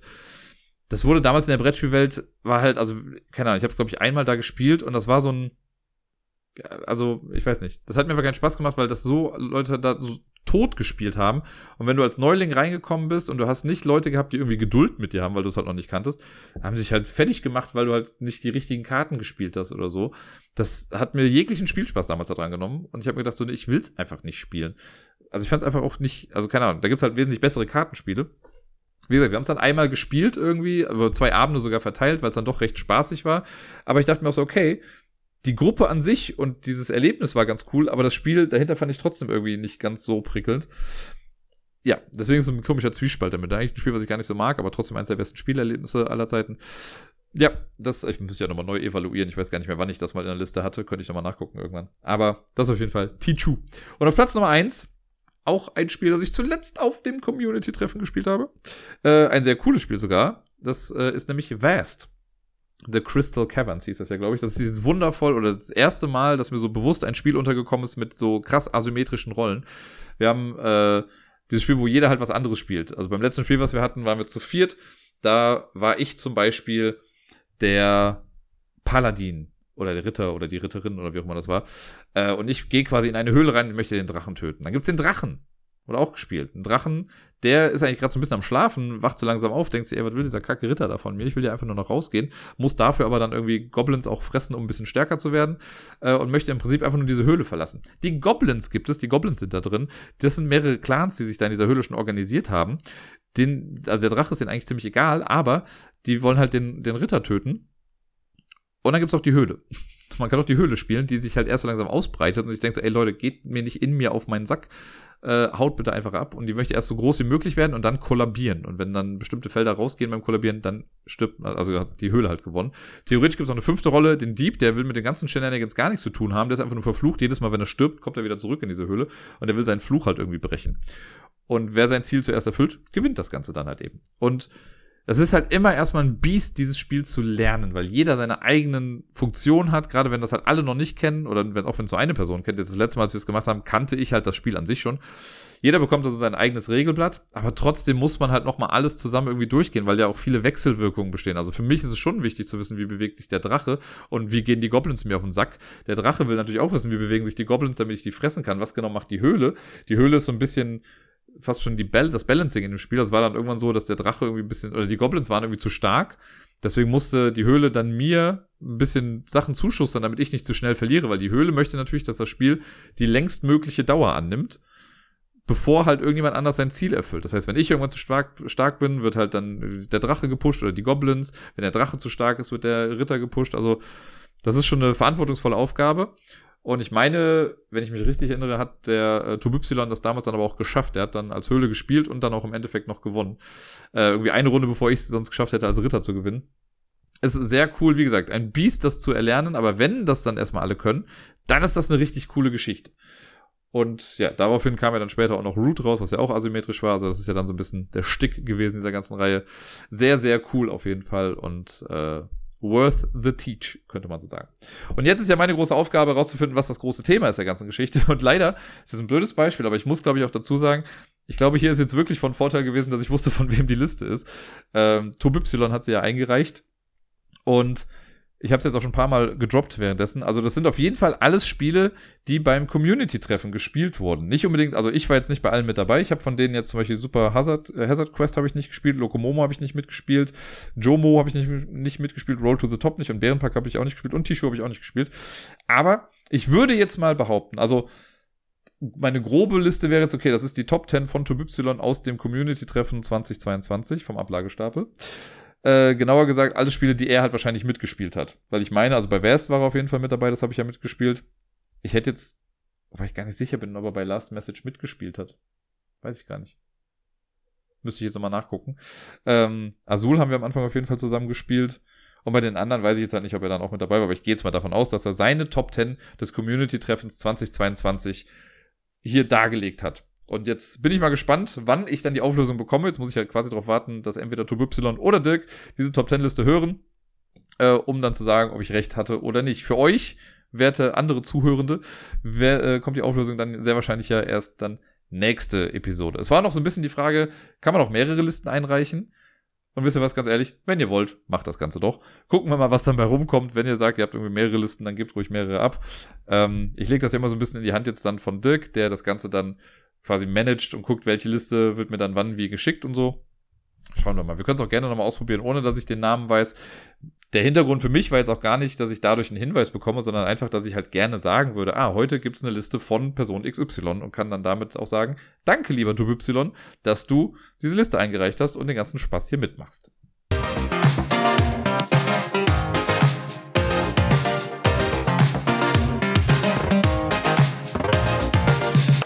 Und sonst so. Ja, ihr habt ja jetzt schon ein bisschen mitbekommen, dass letzte Woche Sarai zu Besuch war. Wir haben eine ganze Menge gespielt, da habe ich eben schon viel zu erzählt. Aber wir haben äh, neben den Spielen auch noch andere Sachen gemacht. Wir waren ja zum Beispiel auch beim Pub-Quiz. Das habe ich ja dann letzte Woche moderiert. Da hat sie dann äh, zusammen mit dem Robert und noch äh, einer Freundin von ihr auch zusammen im Team gespielt und sich ganz wacker geschlagen, würde ich mal behaupten. Auf jeden Fall ganz spaßig. Ich mag es immer, wenn sie auch mit dabei ist beim Quiz. Ich erzähle sonst aber nur viel davon. Äh, und ja, dieses Mal war es insgesamt auch wieder eine ganz coole Stimmung, würde ich mal sagen, und hat auf jeden Fall generell sehr viel Spaß gemacht, das Quiz. Dann waren wir am Dienstag, haben wir abends äh, relativ spontan, also ich habe es den Tag davor dann halt auch gebucht, haben wir einen Escape Room gemacht. Das ist schon wieder ein bisschen was her, dass wir letztens äh, einen zusammen gemacht haben. Ich glaube, der letzte Escape Room, wenn mich nicht alles täuscht. Ich wollte schon fast sagen, ist der, den wir mit Deni gemacht haben, aber ich glaube, dazwischen haben wir noch einen gemacht, irgendwo bei ihr in der Gegend, der, wo wir so geschrumpft sind quasi. Äh, der war ganz cool. Aber jetzt haben wir einen in Köln gemacht und zwar einen von den drei Fragezeichen-Räumen. Es gibt dieses äh, Mission Rocky Beach und ich muss ja sagen, also sowohl Sarai als auch ich, wir sind beide nicht die größten drei Fragezeichen-Fans. Äh, ist natürlich ein bekanntes Konzept das Ganze und ich war auch schon mal bei so einem Live-Ding, Live-Hörspiel von denen. Das ist schon ganz lustig, aber ich bin es nie so krasser Fan gewesen. Und äh, deswegen waren die Escape-Räume jetzt auch in erster Linie gar nicht so, also waren nie meine erste Wahl, weil ich halt dachte, ja, ich kann damit halt nicht so viel anfangen. Aber mittlerweile habe ich halt in Köln sonst alles andere durch. Das heißt, ich muss jetzt irgendwann mal auf die ausweichen. Und wir haben dann einen mal gemacht davon. Äh, die Nacht der Illusion hieß das. Und der war äh, ganz cool. Also wir haben es geschafft. Wir haben, glaube ich, von, also eine Stunde hat man ja Zeit. Wir haben es, glaube ich, in circa 50 Minuten geschafft. Wir hätten, glaube ich, ein bisschen schneller sein können. Wir waren am Anfang leider ein bisschen dumm, weil wir einmal ein Schloss nicht gefunden haben. Wir hatten dann irgendwie eine Kombination, aber wussten nicht, wo wir es eingeben sollen. Und das Problem war, dass wir äh, von einem Tisch so eine Tischdecke weggenommen haben und die woanders draufgelegt haben. Und damit haben wir leider ein Schloss abgedeckt, was wir dann halt erst ein bisschen später gesehen haben. Ich habe sogar an der Stelle, wo dieses Schloss sein sollte, habe ich sogar noch nachgeguckt eigentlich. Also ich habe mir dieses Objekt genauer angeguckt, aber habe es halt nicht gesehen, weil diese Kackdecke da drüber war. Äh, und erst später ist es uns dann aufgefallen. Das hat uns schon so ein bisschen zurückgeworfen. Und später äh, waren wir einfach ein bisschen deppert und haben eine Sache überlesen oder vergessen oder nicht wahrhaben wollen oder wie auch immer. Deswegen hat es uns noch ein bisschen Zeit gekostet. Aber alles in allem ganz cool.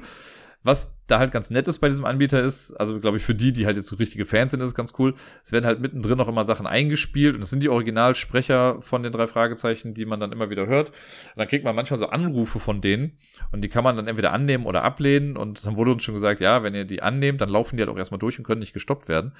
Ähm, und das war dann beim zweiten Mal in der Tat doof. Wir haben es einmal einfach mitlaufen lassen. Das war so leise, dass uns das auch nicht großartig gestört hat.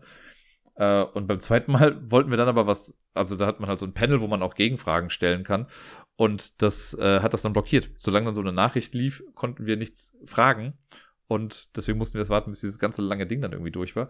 Wäre das nicht gewesen, wären wir vielleicht auch noch mal ein bisschen schneller gewesen. Aber trotzdem so an sich, das Flair, ich glaube, für Fans ist es echt ganz cool. Wie gesagt, so mit diesen ganzen äh, die ganzen Sound-Sachen, die man spielt. Man kriegt auch so ein Mini-Hörspiel zum Intro, äh, um dann in die Geschichte eingesogen zu werden. Und ja, ansonsten war es auch ganz cool. Also, das war schon so, dass wir in der zweiten Hälfte der, des Erlebnisses musste man auch wirklich so ein bisschen Detektivarbeit leisten, also wirklich Sachen miteinander kombinieren und Sachen rausfinden. Und das hat schon echt viel Spaß gemacht. Also nicht so ein klassischer Escape Room, einfach mit öffne hier ein Schloss, öffne da ein Schloss, mach dies und jenes, sondern auch wirklich Sachen, ja, sich äh, erschließen und das hat Spaß gemacht. Das war cool. Wir haben es geschafft. Ähm, gerne wieder. Jetzt haben wir noch drei weitere Räume da, die man eventuell noch mal irgendwann in Angriff nehmen kann. Ja, und ansonsten waren wir am Mittwoch sind wir dann zu Deni nach Düsseldorf gefahren und haben da den Spieleabend gemacht. Das war auch ganz cool. Und am Donnerstag ist Sarai dann schon wieder nach Hause gedüst und ich dann nochmal nach Düsseldorf, weil wir da was vergessen hatten. Äh, und ich habe das dann noch schnell irgendwie abgeholt. Habe ich dann aber kurz mit Deni getroffen, habe ihn auf der Arbeit kurz besucht. Das war das erste Mal, dass ich bei Deni auf der Arbeit war. Äh, da haben wir noch kurz miteinander gequatscht, aber dann bin ich auch wieder zurückgefahren. Habe da noch ein paar Sachen vorbereitet. Und dann bin ich, äh, am Freitag bin ich dann mit dem Zug quasi zu Sarai gefahren und habe sie am Wochenende nämlich ganz kurz besucht für ein paar Stündchen, weil äh, die liebe Dame Geburtstag hatte. Deswegen auch hier nochmal, ich meine, ich habe es ja schon mehrere Male jetzt irgendwie gesagt, aber nochmal alles Gute nachträglich zum Geburtstag. Ähm, genau. Und da haben wir einfach dann ein paar Stündchen zusammen verbracht und war noch ein bisschen spazieren. Und irgendwann musste ich dann aber auch schon wieder in den Zug gehen und sie hat ja auch noch anderen Besuch dann noch bekommen. Äh, da passte das dann noch irgendwie so mit rein. Genau. Und dann bin ich wieder durch die Landschaft gegurkt und zurück nach Köln. Und das war dann aber ganz gut eigentlich, weil als ich dann zu Hause angekommen bin, musste ich noch schnell zwei, drei Sachen machen, aber äh, quasi in der Nacht von Freitag auf Samstag oder an dem Abend, Freitagabend, ist ähm, Gerda mit äh, Miepel dann auch wieder zurück nach Köln gekommen und die habe ich dann quasi auch direkt in Empfang genommen. Habe ich dann noch schnell unter die Dusche geschmissen und dann waren sie auch schon da. Und dann haben wir noch unsere Bescherung nachgeholt. Das war ganz süß äh, und dann ist Miepel dann auch direkt über Nacht hier geblieben. Äh, und das war einfach sehr schön. Ich habe die Kleine echt sehr vermisst. Sie hat mich auch ganz feste gedrückt, als wir uns wieder gesehen haben. Und ähm, war, ich fand's, sie war schon generell ein bisschen länger wach. Das kann auch viele Gründe haben. Also ich schieb's mal so ein bisschen auf Jetlag, weil es ja schon noch Zeitverschiebung nach Lettland gibt. Da war sie jetzt seit zweieinhalb Wochen. Deswegen hat es ein bisschen gedauert mit dem Einschlafen. Das glaube ich erst um kurz vor zehn irgendwie richtig eingepennt. Und sie wollte auch, also sie hat sich erst in ihr kleines Bett gelegt da ging es aber dann irgendwie nicht und irgendwann meinte sie, sie will ins große Bett und dann habe ich sie halt mit ins große Bett genommen und dann ist sie da irgendwann dann eingeschlafen. Das fand ich dann ganz süß irgendwie für die Nacht. Sie hat auch echt lang geschlafen, also für ihre Verhältnisse. Ich glaube, wir sind erst um kurz nach acht richtig aufgestanden, also von daher habe auch ich genug Schlaf bekommen. Dann haben wir heute Morgen noch ein bisschen herumgewuselt, gefrühstückt, war noch ein bisschen am Spielplatz, noch zum Mittag gegessen und hat einfach einen schönen, schönen Start heute. Oder generell jetzt so wieder ins Jahr. Die ersten 24 Stunden, die ich die kleine Maus schon wieder gesehen habe. Ja, und ansonsten habe ich die letzte Woche noch ein bisschen was geguckt. Ich habe äh, letzte Woche habe ich ja von Kaleidoscope erzählt, von der Serie auf Netflix. Damit bin ich jetzt mittlerweile auch schon durch mit meinem Run. Äh, ich weiß gar nicht mehr, ob ich noch die Reihenfolge meiner Episoden zusammenbekomme. Ich glaube, bei mir war es, ich habe angefangen mit Grün, dann kam Pink. Ah, ich meine, nach Pink habe ich dann, ich meine, es war Grün, Pink, Blau, Orange, Rot, lila. Ich habe auf jeden Fall mit gelb dann aufgehört. Äh, und dann kam ja noch weiß, die letzte Folge. Und ich muss sagen, also für mich hat's funktioniert. Ich fand's echt ganz cool. Ähm, weil es wirklich, ich hatte wirklich das Gefühl, dass ich halt Sachen, die stellenweise seit meiner ersten Folge so halb offen waren, die so ein bisschen angeteased wurden, wurden dann auch erst in der gelben Folge nochmal aufgegriffen. Und die haben es auch geschafft, dass irgendwie alles, was hier und da mal irgendwie angeteased wurde, in der letzten Folge, also in der weißen Folge, da wo der, dieser Überfall dann quasi stattfindet, die werden da dann erst wirklich erklärt. Weil selbst die Folgen, die nach diesem Überfall spielen, geben halt Hints und so, also Hinweise auf bestimmte Dinge, aber sprechen sie halt nicht ganz aus. Und da wird erst klar, warum denn so bestimmte Sachen passiert sind. Und das war schon ganz cool. Also es war echt ein, ist ein nettes Erlebnis. Mir gefällt das Konzept echt ganz gut. Ich habe es auch schon hier und da mal gelesen, dass Leute gesagt haben, das fanden sie irgendwie nicht so gut. Es gibt auch Folgen, wenn man mit denen einsteigt, dann ist es irgendwie nicht so geil. Ähm, wobei ich mir das gar nicht so vorstellen kann. Also ich glaube, was genau was ich gelesen hatte, ist, dass eine Person meinte, sie hat mit Rot angefangen und das ist halt die, die irgendwie keine Ahnung vier Stunden nach dem Überfall irgendwie stattfindet äh, oder direkt danach auf jeden Fall. Und das ähm, wäre dann super verwirrend irgendwie. Aber ich habe die Folge auch gesehen. Ich fand, man kann auch damit einsteigen. Also es wurde schon genug. Also dadurch wird es irgendwie nur noch spannender. Aber wie dem auch sei, für mich persönlich ist es geglückt. Falls andere von euch das noch geguckt haben, könnt ihr ja gerne mal irgendwie bei Twitter oder in äh, auf dem Discord irgendwie mal reinhauen und euch sagen, wie euch das so gefallen hat. Aber ich bin von dem Konzept überzeugt und ich fände es ganz cool, wenn es davon noch irgendwie mehrere Instanzen gibt. Es kann ja im besten Fall wird es einfach halt so eine äh, Anthology-Serie weil ich glaube, die Geschichte jetzt, die ist jetzt durch, die erste Staffel. Und da kann man ja noch andere Sachen irgendwie draus machen. Gefällt mir, Daumen hoch. Und eine Sache, die ich äh, unerwarteterweise noch zu Ende geguckt habe, ist Brooklyn 99. Da war jetzt auch seit kurzem äh, die achte Staffel dann auf Netflix. Die habe ich schon was länger gewartet und ich habe jetzt heute in einem Anflug von Prokrastination habe ich dann irgendwie noch ein paar Folgen geguckt. Und dann hat es mich ein bisschen emotional erwischt, muss ich sagen, weil ich gar nicht auf dem Schirm hatte, dass das nur so wenig Folgen sind in der letzten Staffel. Und äh, dann habe ich aber mal die letzte Folge gesehen. Und die hat, keine Ahnung, die hat bestimmte Knöpfe bei mir gedrückt, dass ich auf einmal wirklich heulend irgendwie vorm Fernseher saß und bei einer, also beim Abschluss einer Comedy-Serie hier Tränen vergossen habe, weil mich das einfach so emotional noch berührt hat. Ähm, ja, also ich fand Brooklyn Nine-Nine war von dem Zeitpunkt an, wo ich es kennengelernt habe, habe ich es einfach geliebt. Ich fand so am Anfang es war wieder so ein Ding, so, es wurde irgendwie so ein bisschen gehypt, hat ja auch hier und da irgendwie Preise bekommen und ich bin irgendwie nicht so ganz reingekommen. Ich habe echt ein paar Folgen gebraucht, aber danach fand ich es einfach mega gut und habe den Folgen immer äh, entgegengefiebert, wann mal eine neue Staffel kommt und die dann auch immer relativ schnell durchgebinged. Ja, und so jetzt auch mit der achten Staffel. Also echt eine super tolle Comedy-Serie. Es ist schade, dass es vorbei ist. Ähm, aber das wäre so eine Serie, die könnte ich theoretisch auch nochmal von vorne durchgucken und fände es trotzdem auch wieder sehr, sehr spaßig.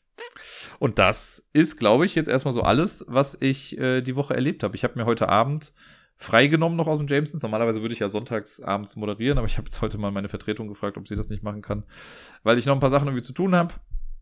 Äh, aka auch keine Lust habe, noch irgendwie das Haus zu verlassen, großartig. Und es hat zum Glück geklappt, deswegen werde ich mich jetzt gleich nochmal aufs Sofa setzen und den Abend dann so noch ein bisschen ausklingen lassen. Ich wünsche euch auf jeden Fall eine wundervolle Woche. Ich hoffe, euch geht's gut. Ich hoffe, ihr spielt besonders viel, bleibt gesund und bis dann.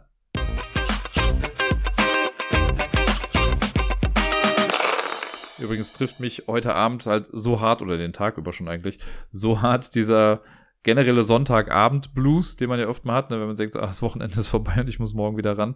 Jetzt nach etwas über zwei Wochen frei, weil ja jetzt Ferien waren, trifft mich das noch härter. Ich muss jetzt morgen das erste, zu meinem ersten Arbeitstag in diesem Jahr und ihr könnt euch nicht vorstellen, wie hart dieser Blues gerade kickt.